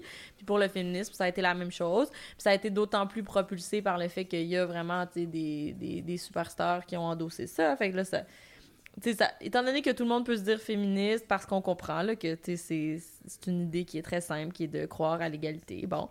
Euh, ben à partir de là, c'est que tu peux aussi euh, ajouter certains éléments. au début, il fallait juste comme se battre pour être capable de faire admettre l'adhésion féministe. Là, après, ben, on part d'un peu plus haut. T'sais. Fait que là, on peut dire, OK, ben là, on pourrait parler aussi euh, de l'importance des services publics pour euh, l'égalité. On pourrait aussi parler euh, de, de, comme plein de trucs qui, en, effectivement, avant, auraient pu, auraient pu sembler plus radicaux. Mm-hmm. Puis que là, ben, soudain, c'est admis, puis c'est correct. C'est un travail qui a été fait. C'est un travail, le travail démocratique, c'est ça. le travail politique, c'est ça. C'est de, de, répéter, c'est d'expliquer, d'incarner. Puis à un moment donné, ben, tu récoltes les, les, fruits de ça, puis tant mieux. Bon, c'est pas c'est jamais permanent. Ouais. Parce ouais, mais ça, je, je sais pas si tu as vu ça, il y a quand même un backlash, j'ai l'impression, au, MeToo, puis euh, j'ai vu euh, une étude récemment, euh, ben, en même temps, qu'est-ce que ça vaut, les, les sondages, mais c'était aux États-Unis qui, qui c'était comme 80% des gens qui, qui n'appuyaient plus les victimes. Ouais. ouais Qu'avant, c'était comme beaucoup plus, beaucoup plus fort. Dans le nœud du problème, c'était très fort. Puis là, éventuellement, comme non, finalement, euh, finalement, vous êtes toutes des menteuses. C'est comme super. Mais, mais Mais ça, c'est quelque chose que j'avais quand même l'impression qu'il allait arriver là, quand on était. Parce que c'était tellement violent, puis il y a tellement, il y a tellement d'hommes là-dedans qui, qui, qui, qui, ont, qui ont perçu ça comme, euh, comme des attaques personnelles, parce que, je veux dire, euh, la culture du viol s'est élargie, puis on a beaucoup parlé, puis tout ça, puis il y, a beaucoup de gens qui n'ont pas voulu... Je pense que c'est peut-être ça le problème du concept de la culture du viol, c'est quand tu veux pas être associé nécessairement au mot viol. Fait que quand tu as des, problèmes, des, des, comportements problématiques, euh, on te met dans ce bassin-là, tu ne pas bien, bien, puis ça, ça se peut qu'éventuellement tu veuilles fesser dans le tas quand tout va s'être un peu accalmi. Ben, peut-être que oui, il y a eu un backlash là, dans la mesure où effectivement le soutien aux, victimes a faibli, ta, ta, ta, mais je sais pas. Là. Mais une chose est très claire, c'est que moi, je, je, pense que toutes les questions qui ont été faites sur euh, la dénonciation des violences sexuelles, la sensibilisation à, à, la violence sexuelle, il y a vraiment. Ça, il y a quelque chose quand même qui, qui va au-delà de juste. Euh, la propension qu'ont les gens à, croire les, à, à, croire de certaines dénonciations publiques, mhm. puis euh, à dire ah, pour ou contre telle, personne qui s'est prononcée. moi, je pense qu'il y a vraiment un travail profond qui a été fait. c'est ce qu'on a vu là, avec le, le, mouvement et le mouvement Moi aussi, c'est c'est vraiment un moment de transformation sociale profonde. Mhm. Puis je pense que, tu sais, moi, la, façon dont je le, je le, dis souvent, un an plus après euh, ces événements-là, là, de dénonciation massive, etc., puis l'affaire Weinstein, euh, et tout ce qui s'en est suivi, c'est qu'en ce moment, tu sais, c'est comme si avant, tu sais, on sur ces questions-là, on se disait qu'il n'y avait pas de problème parce qu'on était dans un lac, l'eau était bien claire, tout mhm. était sédimenté au fond. Mais là, le mouvement Moi aussi est venu comme brasser le fond. Puis là, tout est encore en suspens dans l'eau. Puis on sait qu'il s'est passé quelque chose. Puis, mais mais il est encore, je pense qu'il est encore beaucoup trop tôt, ça s'est pas resédimenté. Il est trop tôt pour voir où est-ce qu'on s'en va avec ça, mais en même temps, le fait qu'il y ait eu cette agitation-là, c'est vraiment positif parce qu'on a déconstruit tellement de choses, on a soulevé certains éléments qui, qui étaient constamment occultés. Mm-hmm. Moi, je pense que c'est vraiment profond ce qu'on a réussi à faire avec ça, on étant euh, tout le monde. Euh, puis... Euh, puis je pense qu'il est trop tôt pour voir les fruits de ça, mais je pense que les transformations vont bien au-delà de jusqu'à quel point les gens sont prêts dans des sondages à se dire pour ou contre ou telle affaire. moi, je pense qu'il y a des gens qui ont eu sûrement des prises de conscience par rapport à soit de la violence vécue, soit à ses conséquences, soit qui ont été capables de faire la paix avec certaines choses, ou d'autres personnes qui ont qui ont vu certains comportements problématiques qu'ils ont pu avoir, qui, qui sont pas du tout de l'ordre du crime, mais qui sont, mhm. qui sont de l'ordre du problème. c'est de l'inadéquat. Fait que moi, je, je je pense vraiment puis ça c'est pas par essence c'est pas visible. C'est pas tu vas pas euh, ça c'est pas écrit dans ta face mais je pense qu'il y a eu plein de choses qui ont dû s'apaiser. Je pense qu'on commence aussi à avoir des transformations institutionnelles tu sais dans la façon dont le droit va s'écrire sur ces sur ces questions-là. Moi je pense qu'on va être surpris de voir comment les tribunaux vont réagir par rapport à ça parce que c'est pas juste voter des nouvelles lois tu sais c'est mm-hmm. aussi comment désormais avec quelle sensibilité désormais les tribunaux vont se saisir de certains faits euh, avec quelle empathie, avec quel... Tu sais, le, faire du droit, c'est beaucoup ça, hein, tu sais, c'est la sensibilité de celui qui l'écrit, puis qui perçoit des faits, puis qui s'en saisit, puis qui les traite. Puis ça, je pense qu'on va peut-être voir des, des changements. Ben oui! optimiste? Ben, mais bien sûr que je suis optimiste. notre système de justice a plein de problèmes, mais mais il a quand même une, une résilience qui est, qui est présente, puis qui, qui a une, capacité de s'adapter justement parce qu'on on a un droit, tu sais, nous au Canada, puis au Québec, on a un droit d'héritage britannique. Notre, notre, héritage juridique est celui de la common law britannique, qui est un droit, un, droit qui se pense et qui s'écrit par le discours, puis qui est très proche de la subjectivité du juge. je pense que puis les juges sont jamais isolés du reste du monde, donc forcément, ils ont entendu eux aussi mm-hmm. ce qui a été dit dans la foulée de, du mouvement MeToo, puis que ça va peut-être créer des sensibilités nouvelles euh, après, il y a toute la question de, tu sais, formellement, comment est-ce qu'on veut traiter la violence sexuelle. Tu sais, je pense qu'il y a de plus en plus de réflexions sur, sur le fait que, hey, peut-être que les tribunaux, c'est pas toujours la meilleure avenue. Peut-être qu'on n'a pas toujours envie de, de, d'engager des procédures judiciaires quand ce qu'on voudrait réellement, c'est un processus de conciliation ou, euh, de, ou simplement de des approches plus en lien avec la justice réparatrice euh, ou, ou, exiger une, une réparation carrément. J'ai eu une conversation ce printemps avec une juriste qui travaille sur ces enjeux-là puis qui disait, tu sais, des fois, ce qu'on veut, c'est ce que les victimes veulent, c'est pas une procédure judiciaire, c'est pas un verdict de culpabilité, ça peut être juste une, une réparation très concrète. Ouais, veulent pas retourner là-dedans, non, mais, mais c'est ça. Puis des fois aussi, le verdict de culpabilité ou même quand c'est au civil, tu de l'argent va pas offrir le remède qu'on veut. Tu sais, elle, me donnait l'exemple de, par exemple, une, une jeune fille dans une école secondaire, par exemple, que son petit ami a diffusé du matériel intime d'elle ou, euh, bon, a eu un comportement sexuellement violent avec elle. Peut-être qu'elle, tout ce qu'elle veut, c'est pas un verdict de culpabilité, c'est qu'il change d'école. C'est comme, comme si là, ces voies alternatives-là, sont pas encore explorés du tout. Puis ça, je pense qu'il y a un travail qui va se faire. C'est sûr que ça se fera pas demain matin, ça va prendre un petit moment. Faut il faut donner du temps aux institutions pour réagir. Mais je suis pas mal certaine qu'on va voir des changements. Mais comme par exemple, mettons le cas Gilbert Rozon, j'ai comme mm.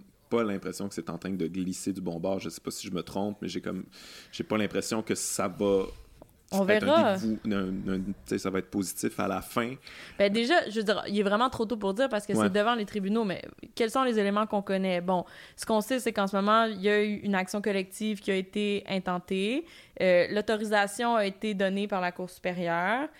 C'est la première fois au Canada qu'un recours collectif est intenté contre un individu mm-hmm. pour euh, euh, obtenir une réparation pour une agression sexuelle. Donc déjà là, on a quelque chose d'inédit qui est en train de s'écrire. Est-ce que les tribunaux vont dire non, ça se peut pas? On verra. Là, c'est devant lui, évidemment, a fait appel ouais. de l'autorisation du recours collectif. En ce moment, la Cour suprême du Canada euh, se penche sur un cas euh, qui est pas similaire, mais qui est un cas aussi de, de recours collectif. Euh, euh, pour des victimes d'agressions sexuelles, mais qui, cette fois-ci, vise une institution avec l'affaire de l'oratoire Saint-Joseph. Ah, Et donc là, ça veut dire qu'il va y avoir une, une, clarification qui va être faite sur les conditions euh, d'autorisation des recours collectifs dans ces cas-là. On va le faire pour l'institution, on va le faire pour l'individu. Donc déjà là, on, va, on va faire la lumière sur certaines choses. C'est un, un progrès. Pour ce qui est du procès criminel, ben là, ça, je, je sais pas où, en sont les enquêtes, puis on le saura pas tout de suite, probablement. Mais tu sais, est-ce que, tu sais, moi, il y, a une partie de moi qui se dit, est-ce que, est-ce que, tu sais, là, admettant que la procédure judiciaire suit son cours, puis que ça se solde par un verdict de culpabilité contre, contre Gilbert Rozon, admettons que ça se passe, est-ce que, tu sais, c'est même pas le gain ultime, tu comprends? Non, mais c'est quand même des verdicts qui sont importants. Parce oui, c'est oui, super important. C'est la, reconnaissance publique qu'il y a un tort qui a été causé, puis la sanction. pour le message que ça envoie aussi. Pour le message que ça envoie, je suis parfaitement d'accord, mais en même temps, tu sais, si ça avait à échouer, si pour une raison obscure, ou, en fait, non, pas une raison obscure, là, si pour une raison juridiquement fondée, là, euh, cette procédure-là échouait, puis que Gilbert Rozon soit ne faisait, bon, était acquitté ou peu importe, il faudrait pas non plus dire tout est perdu. Non, je comprends, mais ça découragerait énormément. Ça découragerait, euh, mais en même temps, faut pas le voir juste comme ça. Il y a vraiment une partie de moi qui est comme faut faire attention de pas tout mettre, de ne pas mesurer le succès de ce mouvement social-là, la capacité des tribunaux judiciaires à s'en saisir. Ah non, mais moi je suis d'accord avec toi, parce qu'en fait, j'ai l'impression que ce mouvement-là est justement une réponse au fait que les, les, les, tribunaux ne peuvent pas répondre à ça. Mais je pense que c'est aussi de dire que le, le droit n'a pas à être le, droit n'a pas à, à, prendre en charge tout ça. moi, je pense que les transformations, elles, doivent être sociales d'abord. Puis je pense que oui, il y, a des, il y a des réelles questions qu'il faut se poser sur la façon dont le, le système de justice euh, administre les affaires mm-hmm. d'agression sexuelle. C'est sûr que ça prendrait plein de réformes, plein de nouvelles choses. Mais je pense qu'il faut aussi... Je pense que on, donne, on en met beaucoup trop sur les épaules du droit en ce moment, puis ça, nous empêche de voir l'importance du travail social qui est à faire et celui qui a été fait. Ouais.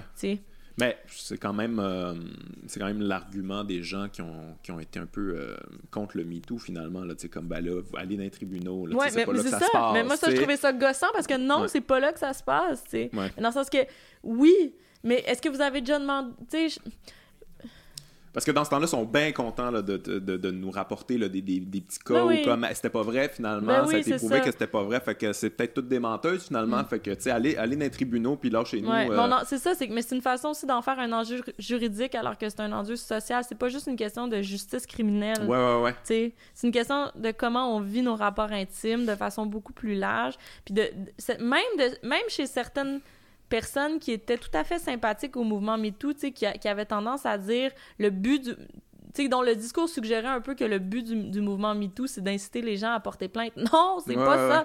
Il faut arrêter de tout canaliser vers vrai ça. Mais oui, on a beaucoup entendu. Puis tu sais, c'était jamais mal intentionné. C'était juste de dire parlez. Euh, si vous avez vécu quelque chose, n'hésitez pas à appeler la police. Mais je trouve que c'est vraiment une façon. C'est super réducteur. Puis c'est dangereux de le poser comme ça parce que justement, on reste dans l'idée que ce qu'il faut éliminer, c'est juste ce qui est de la nature du crime. Puis tout le reste, ben... Ben, moi, en tout cas, je l'ai perçu comme ça, que c'est un mouvement où, qu'on, tu sais, comme finalement, on a dit aux hommes, comme il y a beaucoup de, il y a beaucoup de rapports toxiques, il y a beaucoup de trucs euh, qui, qui, sont vraiment problématiques en ce moment, puis euh, réfléchissez-y, gang, parce qu'on a une couple tannée, tu sais. Alors que de tout mesurer avec le droit, c'est de dire, si c'est pas un crime, c'est pas grave. ben, ouais, ouais, ouais, t'as raison, t'as raison. Mais c'est ça, moi, j'en ai eu, là, des, des soupers avec des amis, des gars qui ont, ah, crime, j'avais jamais pensé que ça, ouais, ça peut être problématique, oh mon Dieu, tu sais, je vais changer par rapport à ça. Mais, tu vois, mais it's all about that. Là. Le mouvement MeToo, pour moi, c'est ça. C'est que ça soit mis de l'avant. Puis bien sûr, d'être capable de mieux. Pour ce qui est effectivement un crime, là, bon, soyons capables de répondre adéquatement. Là, il y a des choses horribles. Oui, oui. Les, les, le recours collectif contre euh, bon, l'oratoire Saint-Joseph en est un bon exemple. Là, des abus sexuels euh, institués, euh, érigés en système comme ça contre des enfants. Il y a des choses horribles qu'il faut, qu'il faut qu'évidemment le droit soit capable de sanctionner. Mais tout le reste, a rien à voir avec la réflexion sur le droit, a rien à voir avec le succès des procédures judiciaires en cours. Puis pour moi, c'est ça la révolution. Oui, oui, je suis complètement d'accord mm. avec toi. Ouais, il y, a beaucoup de.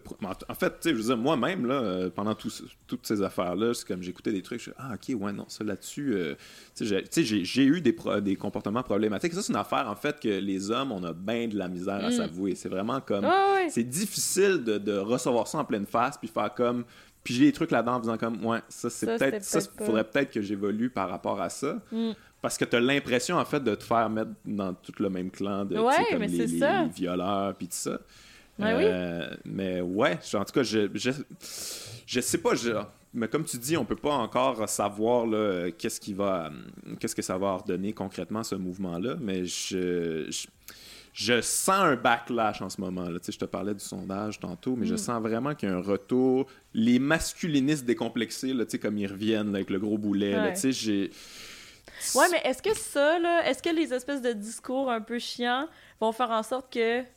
Tu sais, un, un, backlash effectif là, là-dedans, ce serait que des gens qui ont eu des, des petites prises de conscience reviennent sur leur prise de conscience. Ah, mais, ça, ça va ah. ah oui, oui, j'en connais, mais c'est ça, je te, je te dis, malheureusement. ah ben là. euh, ouais, ouais, mais je, je, te, je te jure, j'ai vu du monde là, que je considère des progressistes, puis tout ça, là, puis qui étaient comme pour ça.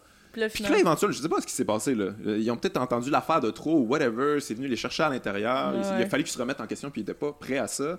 Puis là, whoop, ils switchent l'autre bord. Puis là, ils, se mettent à avoir des discours genre de. Tu sais, genre. Dégueu, euh, Genre Martinoesque, là. T'es comme, mais qu'est-ce, quand on t'a perdu? Mais quand on t'a perdu? Ouais, ouais. Qu'est-ce qui s'est passé? ouais, mais je te jure que ça en ce moment. Ouais, possible. J'ai, j'ai un peu peur de ça, tu sais. Puis, euh, puis j'en ai parlé beaucoup trop souvent à ce podcast-ci, mais tu sais. Euh, il y a des gens qui récupèrent euh, ces, ces, euh, ces, ces, garçons fâchés-là. Puis euh, j'ai parlé ici souvent de Jordan Peterson qui, qui, qui, qui, fait son fonds de commerce. Là. Je sais pas si tu connais un peu le. Ah, tu connais pas? Ok. C'est un. c'est un professeur euh, université à Toronto qui, en tout cas, s'est fait connaître parce qu'il était contre la loi fédérale sur les, les, pronoms. en tout cas, bref, il s'est fait connaître avec ça. Puis euh, à un moment donné, il a réalisé qu'il y avait beaucoup de gars fâchés là, qui, qui, qui, avaient besoin d'un leader et est un peu devenu ça. T'sais. Puis lui, c'est un gars intelligent, bien articulé, puis qui sait leur parler mm. d'une manière que, que, que ces gars-là font faire comme enfin, ah enfin, un leader qui va nous amener mm. vers la terre promise. Puis c'est un peu, son, son discours, c'est un peu finalement euh, rendre légitime leur. Euh, en fait, leur dire comme vous n'avez pas à changer. C'est correct, tu n'as pas à changer. Tu peux rester comme ça. puis il n'y a aucun problème. Ça, c'est leur problème. Vous, vous êtes des, des... On reste dans les stéréotypes de c'est quoi hein. être un homme, puis euh, c'est quoi être, euh, viril, puis ça, puis pas se faire castrer. Puis mm. on, on, les renforce, puis je te jure que c'est un gros, gros phénomène sur les réseaux sociaux. Il y a beaucoup, beaucoup d'hommes là-dedans qui se reconnaissent là-dedans.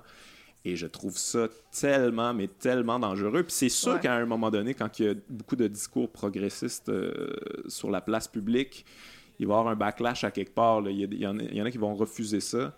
Mais, euh, mais ouais, je sais pas. j'espère que ça va pas trop exciter euh, ces, passions-là, ce, ce genre de mouvement-là. C'est dur à dire. C'est sûr que c'est c'est en ces, ces réflexions-là qu'on a eues sont en tension entre, entre plein de choses. Puis c'est normal qu'il y ait des gens qui, euh, face à la prise de conscience et de parole qui a été faite, qui se définissent contre ça par insécurité ou, ou comme pour activement le contredire. C'est sûr que ça existe. En même temps, moi, je intuitivement, j'aurais tendance à penser qu'il y a vraiment des gains qui ont été faits. C'est juste des choses ah, qui n'avaient jamais été nommées. Puis est-ce que ça veut dire que ça a éradiqué complètement la masculinité toxique qui est quand même non. qui est quand même encore très très présente là, puis qui est pas juste dans les dans les espèces de rent euh, super euh, évidents puis explicites mm-hmm. sur ça sur les réseaux sociaux là, qui s'insinuent un peu partout, dans des films, dans des séries de télé, dans plein de propositions de fiction. Euh, c'est sûr que c'est présent, mais mais j'ai tendance à penser qu'il y a quand même des choses qui avaient jamais été dites auparavant qui là ont été énoncées puis qui ont qui ont été entendues. Ouais. Aussi. Ouais ouais. Je, ben, fait qu'on verra, tu on verra, je sais pas, je peux... c'est ça, je pense qu'il est vraiment trop tôt pour dire. Je pense que, mettons, les, les, les incels, là, c'est ça, là. C'est, c'est comme, c'est...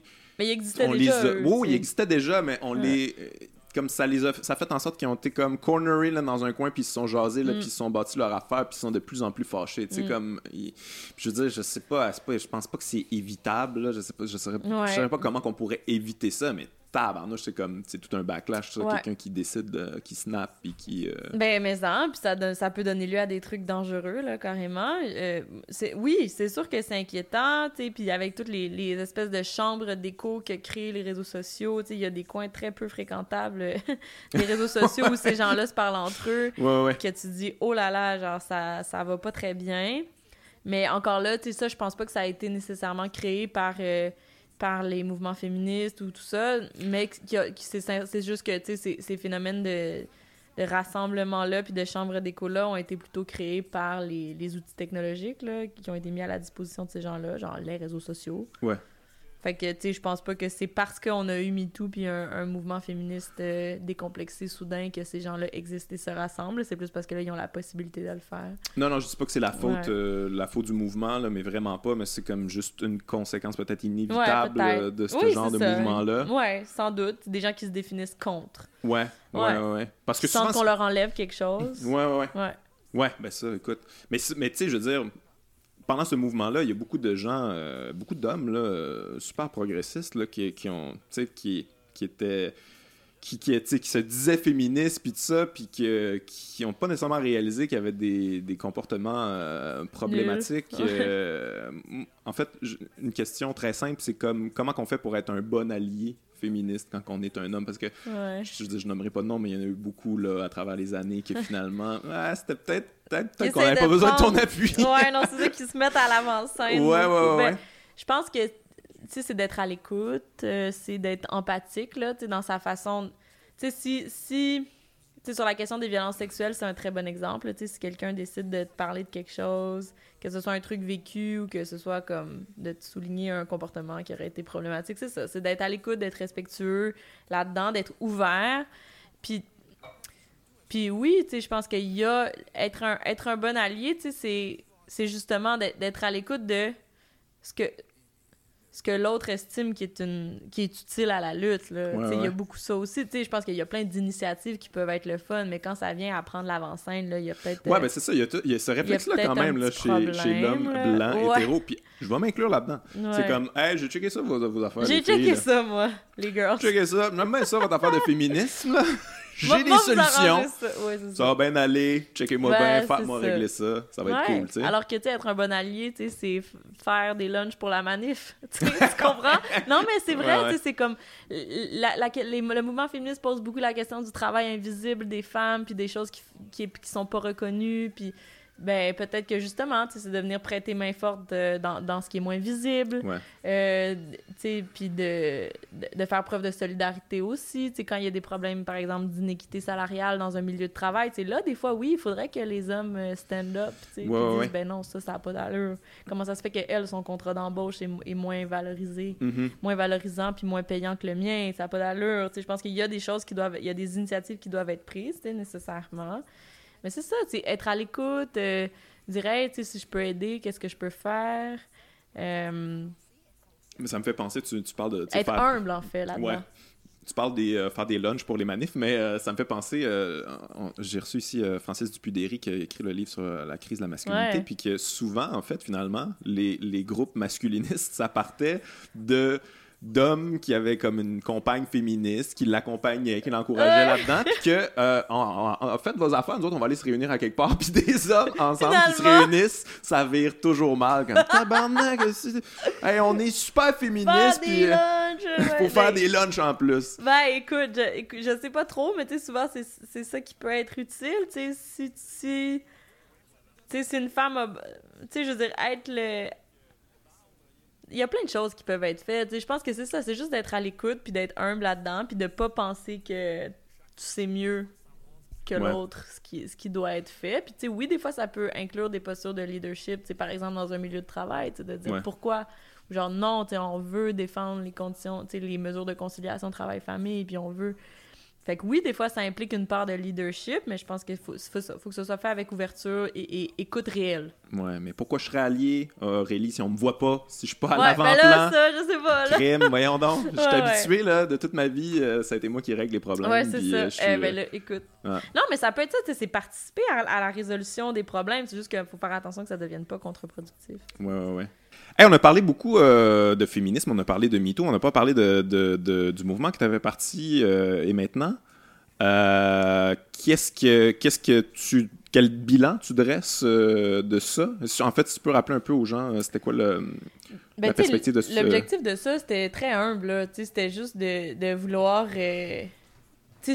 L'idée, c'était que c'était juste après la prise de position des 100 femmes françaises euh, dans le ah, monde qui avaient, qui avaient défendu euh, le droit d'être importunées, puis en fait, qui disaient que ben, les, femmes qui euh, dénonçaient tout type de, de gestes un peu intrusifs avaient pas raison de le faire. Mm-hmm. puis comme ça survenait juste après l'affaire Weinstein puis le mouvement MeToo, ben ça, disons que ça laissait présager un backlash qui en plus venait de 100 femmes, sais ça me semblait plutôt problématique, c'est que, que ces femmes-là décident de briser une certaine solidarité, puis de renvoyer aussi les femmes qui ont pris la parole à, à une posture où elles seraient illégitimes, où elles se seraient plaintes pour rien. ça me semblait très problématique. on était, c'est ça, puis on était quelques femmes à, à vouloir dire, ben, OK, ben nous faisons simplement une déclaration qui répond à ça, qui dit mm-hmm. non, rappelons la solidarité envers celles qui ont eu le courage de, et ceux qui ont eu le courage de de prendre la parole. Puis l'idée, c'était juste ça, en fait. C'est de faire un pôle dans l'opinion publique, de dire non, non. Ouais. Vous essayez de tailler une brèche qui veut montrer que c'était pas si important puis que c'était pas si bien avisé, mais genre, on va vous répondre avec 100 fois plus de personnes. Puis effectivement, c'est un peu ça qui est arrivé. Là. Finalement, on a réussi à ramasser à peu près 30 000 noms euh, assez rapidement. Mais l'idée, c'était juste. excusé là-dedans, je pense, non? Je pense que Catherine Deneuve s'était excusée. Ben après, elle, elle a bien vu que c'est ça, tu sais, d'un côté et de l'autre de l'Atlantique, c'était pas très bien reçu. Mais tu sais, l'idée, c'était de participer à ça, de montrer que non, il y avait une résistance. C'était vraiment un geste de solidarité, en fait, de dire non. Tu sais, il y avait une... Les prises de parole qui ont été faites ont été fondées, puis c'était pas exagéré, puis on est plusieurs à vouloir le rappeler, puis... Mais c'était juste ça, tu sais, on n'envisageait pas une suite à ça. C'était vraiment un truc ponctuel, puis ça c'est une réponse finalement. Ben c'est ça. Puis moi je pense, je, pense que c'est vrai qu'on il faut occuper, c'est ça, le terrain de l'espace public, puis il faut être capable de de, de ça, d'occuper un, une posture, tu sais, c'est comme ça qu'on fait évoluer le débat à mon avis en disant ben non, tu sais, vous avez vous tentez d'imposer un certain euh, une, certaine position ou même un certain agenda en disant ceci, ceci et cela, ben ça, ça va pas passer dans le beurre. Il va y avoir quelque chose pour y répondre. Puis l'idée, c'était vraiment de faire ça. Ouais. C'est quelque chose que j'ai quand même euh, j'avais de la difficulté à comprendre c'est quoi le c'est quoi leur point. Puis c'est quelque chose que j'entends souvent quand même là, tu sais comme bon le, fameux fameux hein, on peut on pourra même plus ah cruiser, tu sais. Comment qu'on fait pour cruiser maintenant? Puis comme OK, je sais pas comment tu cruises là mais peut-être faudrait que tu réfléchisses à ça mais mm. mais mais il y a quand même beaucoup de gens là, qui, qui, qui pensent ça qui qui seraient tellement intégrés en eux en fait qui qui connaissent seraient pas intégrés d'autres codes, tu sais. Mm.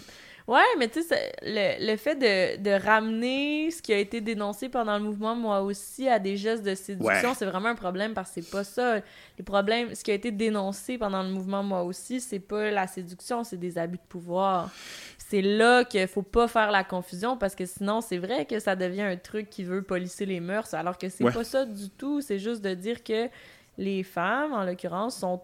ou en fait, n'importe qui qui se trouve dans une posture. Euh, euh, de vulnérabilité, tu sais, vu à des structures hiérarchiques ou je sais mhm. pas trop.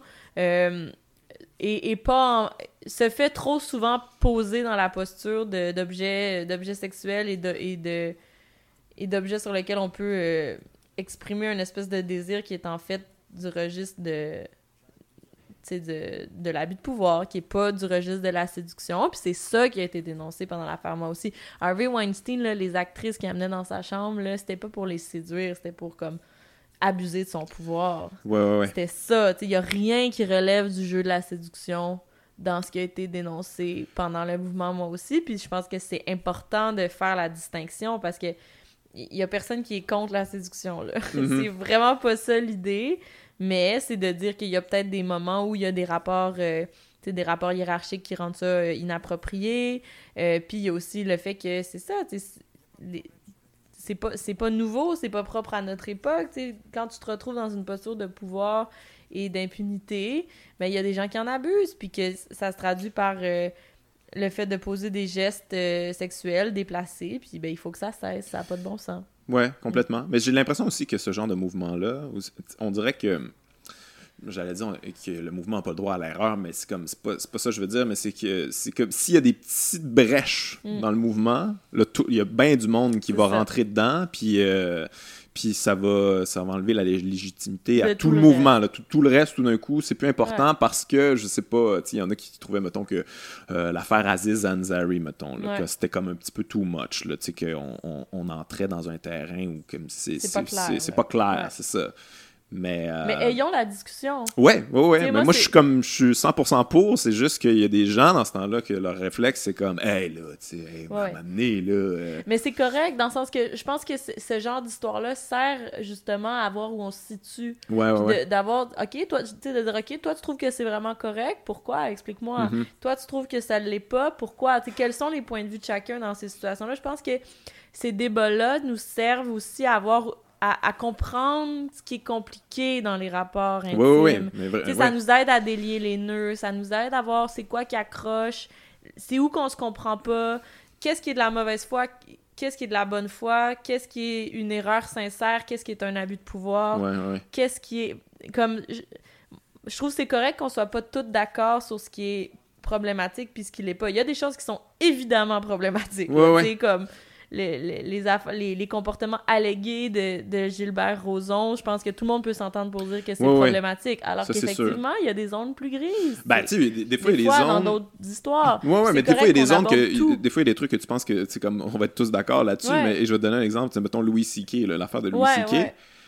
Je veux dire, d'emblée, je veux dire, tu peux pas tu, peux pas trouver ça correct. Mais là, après ça, il y a des sorties, mettons, je sais pas si tu as vu ça, Sarah Silverman qui est sortie en disant comme Ah, moi, c'est arrivé 20 fois, mettons, là, tu sais, comme qui s'est masturbé devant moi, puis moi, c'est mon ami, fait je, je, trouvais juste ça drôle. Comme, ah, ok, tabarnouche, ok.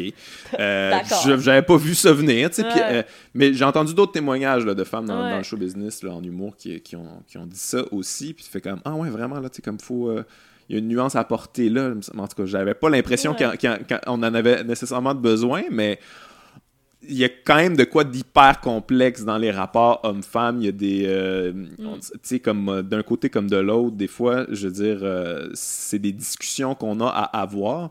Puis j'ai l'impression que des fois, quand on les met toutes ensemble, on n'est plus capable de parler de, de rien. C'est comme justement que, que, les femmes françaises là, veuillent parler de séduction tout d'un coup mm. quand ça n'a aucun rapport. C'est quand même fascinant qu'on mette tout ça ensemble. Oui, mais ça nous renseigne sur la, la confusion qui opère. Tu sais, quand je te dis que je pense que c'est super complexe, puis qu'il y a plein de choses troubles, puis que probablement qu'on va jamais être capable d'être complètement d'avoir une vision parfaitement transparente de ces questions-là. Genre, il est question ici de rapport intime. C'est nécessairement compliqué. C'est nécessairement toujours un truc qui est intimement lié à nos perceptions. C'est aussi quelque chose qui est par nature caché, puis c'est correct que ça le soit. Les sociétés parfaitement transparentes, c'est aussi des sociétés totalitaires. Là, mm-hmm. on veut pas.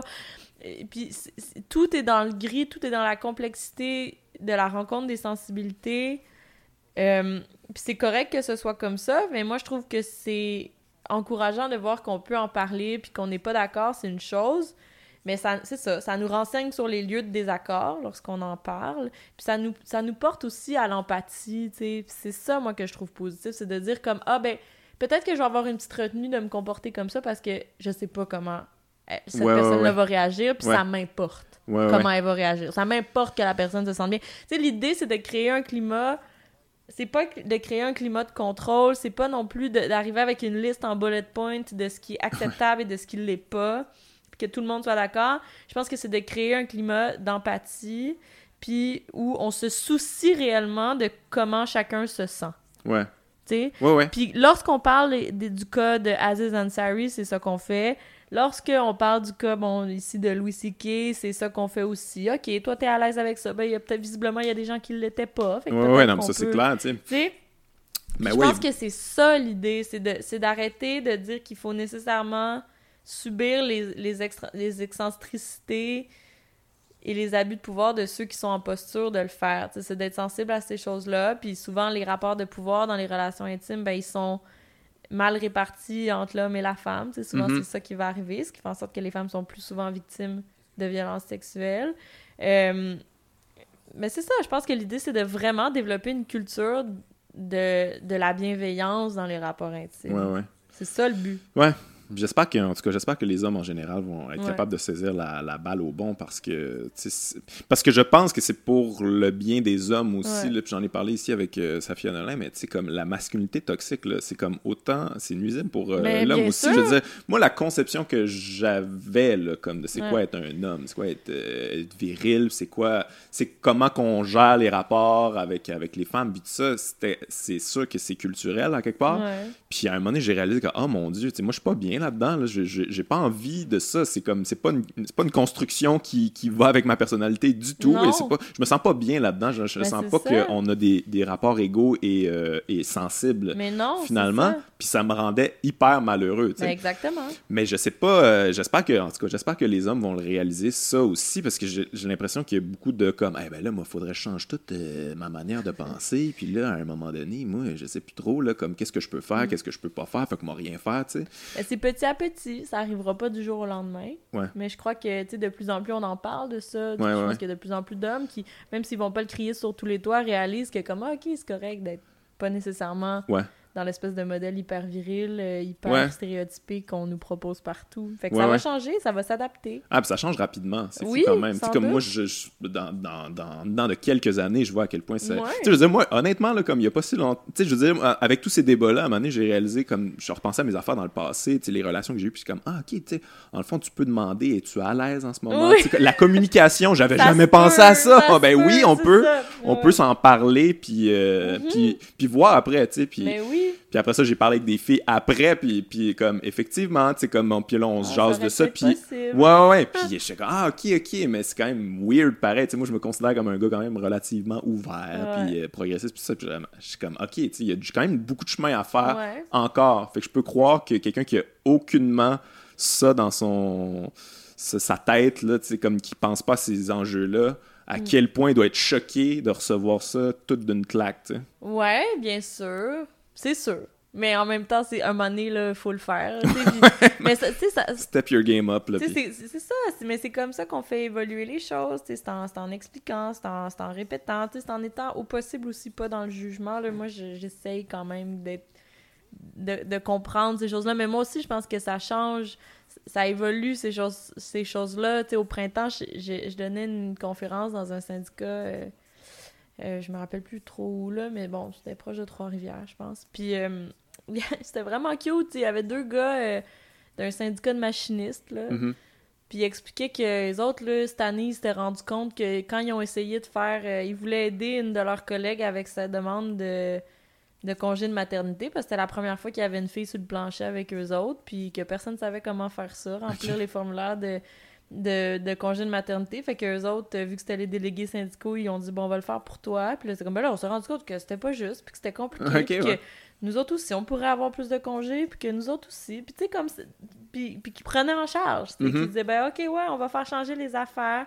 Puis qui avait. Tu sais, qui.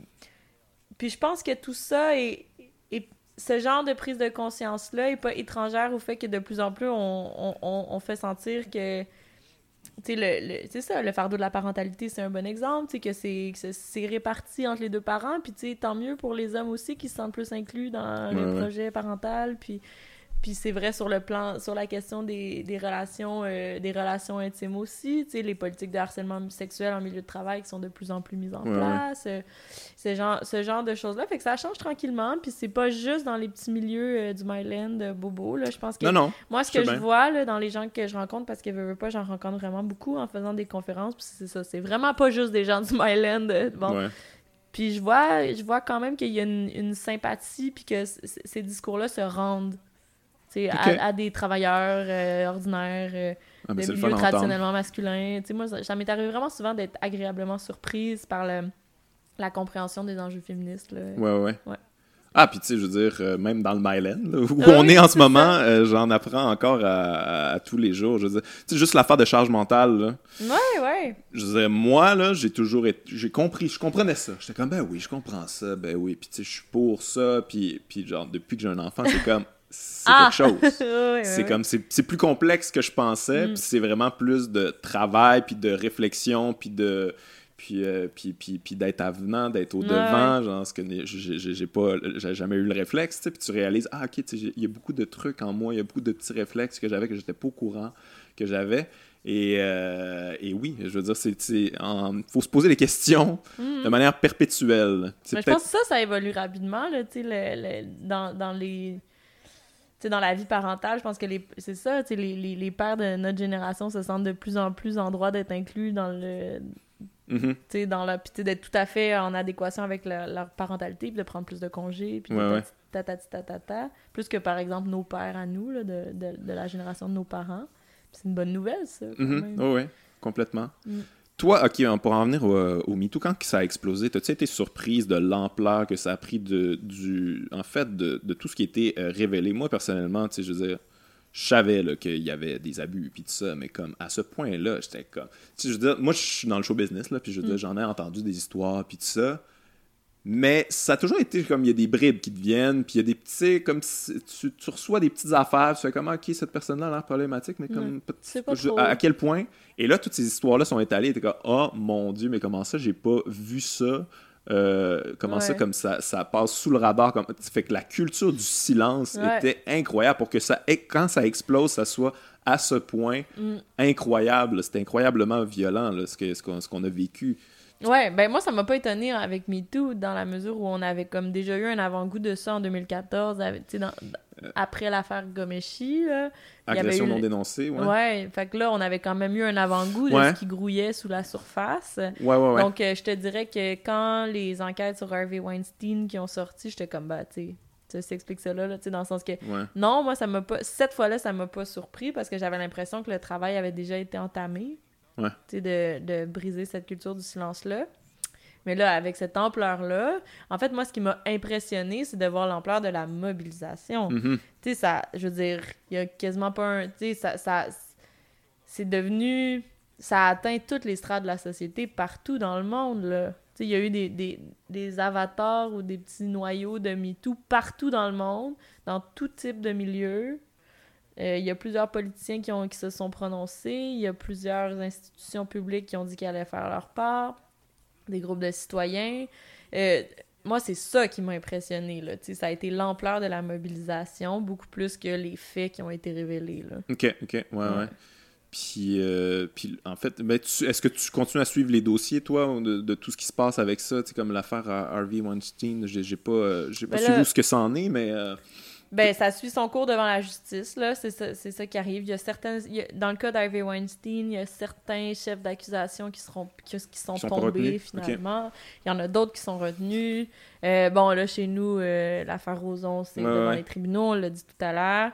Euh, mais tu sais, comme je te dis, pour moi, c'est pas ça l'important. Non, non, je comprends. C'est que les tribunaux fassent leur travail là où il y a une raison, ok, là, mais moi, j'aime mieux, j'aime mieux regarder sur le terrain de la société ce qui a changé. Puis là, ben, c'est un peu tout ce dont on discute depuis tout à l'heure. Là, je trouve qu'il y a énormément de choses qui ont été faites, puis que ça vient chercher. Ça, ça interroge quelque chose de très profond dans dans la façon dont on vit en société, puis on, on organise les rapports euh, intimes. Puis ça, je crois que c'est là la vraie révolution. Mais c'est sûr que quand on demande aux tribunaux d'un peu régler ça finalement, puis qu'on réalise un peu avec euh, l'affaire Cavana que les tribunaux peut-être euh, comme il y a peut-être des questions à se poser. je sais pas, t'as suivi ça le, le oh, Brett Kavanaugh, tu parles, oui. Ouais. pas Anthony Cavana. ça. non, il est clean, Anthony Cavana. je sais pas, mais je pense qu'il n'y a pas. Il y a rien. Il y a un petit moment de flottement. Ah ouais! J'ai pas vu ça passer. J'avais vu. Euh, oui, Brett Kavanaugh, oui. Ouais, ouais. Ouais, ouais. Mais, mais, mais c'est ça, ça, c'est quand même. Euh, mais là, ça, ouais, mais ça, tu sais, ça, c'est, c'est tellement américain comme histoire, cette affaire-là. je veux dire, la, juste les processus de Tu sais, la nomination des juges à la Cour suprême aux États-Unis, c'est tellement politisé, puis on s'entend que ce qui se joue sur le fond de cette affaire-là, c'est pas tant la question des agressions sexuelles, c'est le droit à l'avortement aux États-Unis, mm-hmm. parce que c'est ça qui arrive. La Cour suprême des États-Unis est en train d'avoir, euh, avec la nomination de Brett Kavanaugh, euh, a une majorité euh, de juges conservateurs euh, qui ont dans leur mire d'invalider le, jugement Roe versus Wade qui décriminalise l'avortement partout aux États-Unis. C'est ça qui se joue sur le fond de, de la nomination du juge Kavanaugh, beaucoup plus que les faits qui lui sont reprochés. Moi, je pense que, tu sais, pour vrai, les allégations contre lui sont euh, atterrante. Là. Je veux mhm. dire, euh, clairement, euh, Kristen Blasey Ford, qui est allée témoigner devant le Sénat, c'est une femme crédible, qui avait un, témoignage crédible. Euh, et puis, il y a eu en coulisses une façon très malhonnête, ben pas malhonnête, là, mais en tout cas politiquement malicieuse, pour le dire ainsi, de, de, de ne de, de, faire en sorte que son témoignage n'aura pas tant de poids, c'est-à-dire qu'ils se sont arrangés pour que ce que Kristen Blasey Ford a dit devant le Sénat, euh, ils se sont arrangés pour que ceux qui avaient entendu euh, l'audience soient tenus d'appliquer à ce qui a été dit un standard qui serait celui d'un tribunal. C'est-à-dire que s'ils n'étaient pas convaincus, hors de tout doute raisonnable, en leur fort intérieur, que Brett Kavanaugh et qu'elle avait commis ces gestes-là et que ce qui, la, preuve fournie par Kristen Blasey Ford était suffisante, mais il fallait qu'il nomine quand même. Mais tu sais, je veux dire, normalement, dans une audience sénatoriale, tu fais pas ça. Tu t'en tiens à ce que la personne dit, tu n'appliques pas des standards de preuve euh, qui sont ceux d'une cour criminelle, mais là, ils l'ont fait. Pourquoi? Pour être capable d'écarter son témoignage en disant « Ah ben, on sait pas, tu sais. On n'est pas... » Bon, bref. Fait que ça fait en sorte qu'il a été nommé, mais ce qui se joue, c'est vraiment plus le droit à l'avortement qu'une question euh, de violence sexuelle, malheureusement. Ouais, ouais.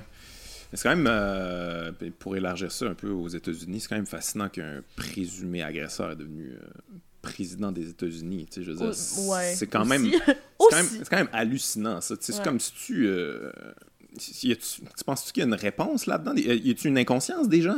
Mais pourquoi? Pourquoi ça? Ben moi, ça m'a étonné là, pendant, pendant la campagne présidentielle que les allégations euh, contre euh, des commentaires que Trump avait tenus sur certaines femmes, mais aussi le comportement qu'il aurait eu, n'aient pas eu plus d'influence sur le vote. C'est effectivement étonnant.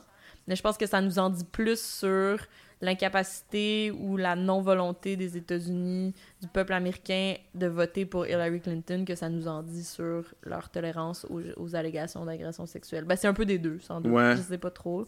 Mm, mais c'est vrai que moi aussi, ça m'avait quand même beaucoup étonné. Puis que ce soit pas. Mais en même temps, qu'est-ce que tu veux? C'est. Les, les... En l'état, les allégations qui ont été faites contre Donald Trump sont pas selon. Euh, les représentants élus sont pas c'est pas un motif valable pour instituer une procédure d'impeachment. Qu'est-ce que tu veux? C'est comme ça. Ils ont décidé que c'était pas ça. Ouais.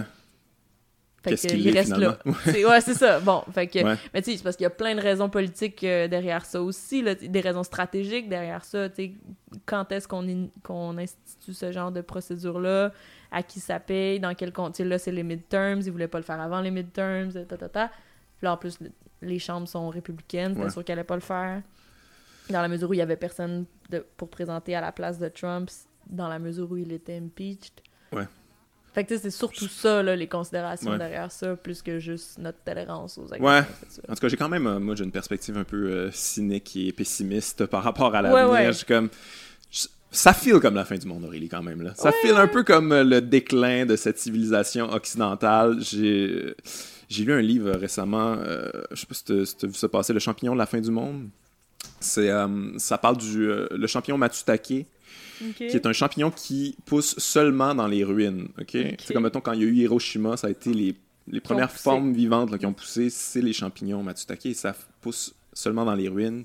ça disait que en ce moment, en fait, ça fait une analogie, ça dit comment en ce moment c'est terminé, gang. Ok, c'est la fin du monde. Vous pouvez pas rien changer à tout ça. Ok, il va falloir accepter ça. Vous devez être les champignons qui poussent dans les ruines, qui s'organisent avec les ruines en ce moment.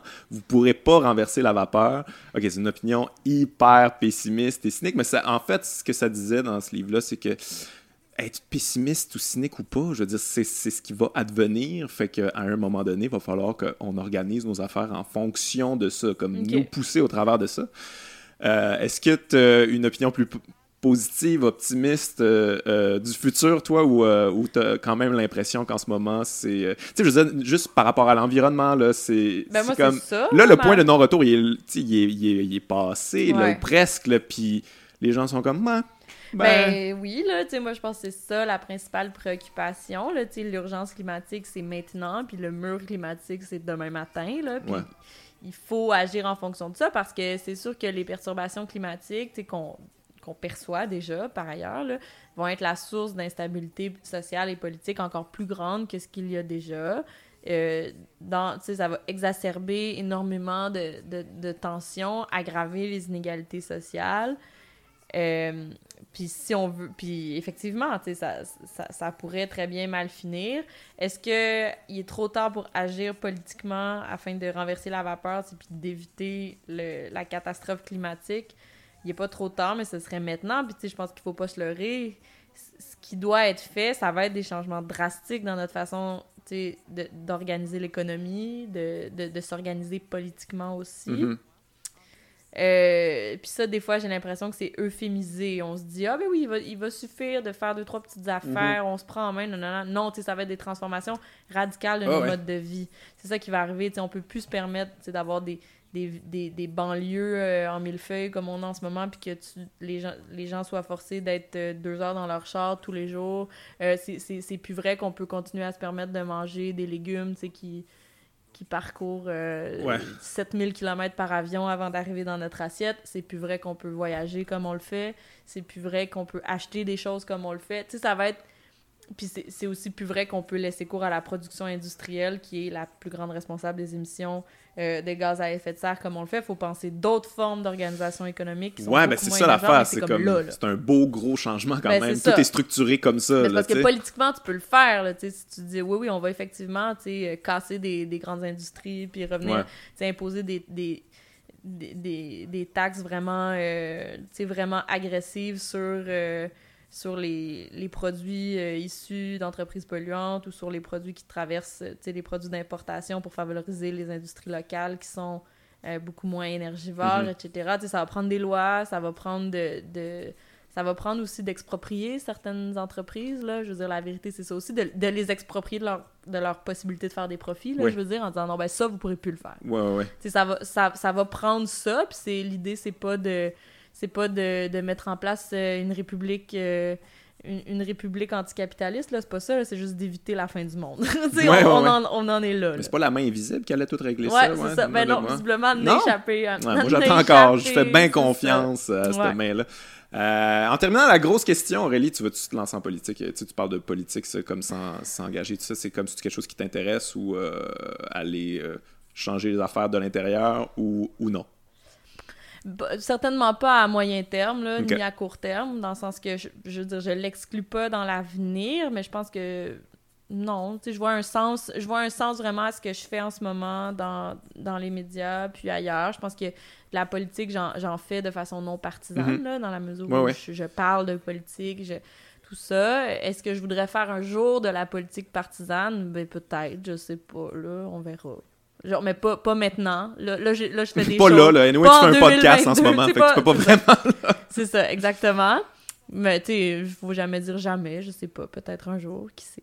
OK, ben merci euh, Aurélie. Continue à, faire ton beau travail. Euh, continue à ne pas participer au bruit ambiant tout en participant ouais, euh, à l'espace médiatique. Merci. Ben, merci. pour l'entretien. Bye bye.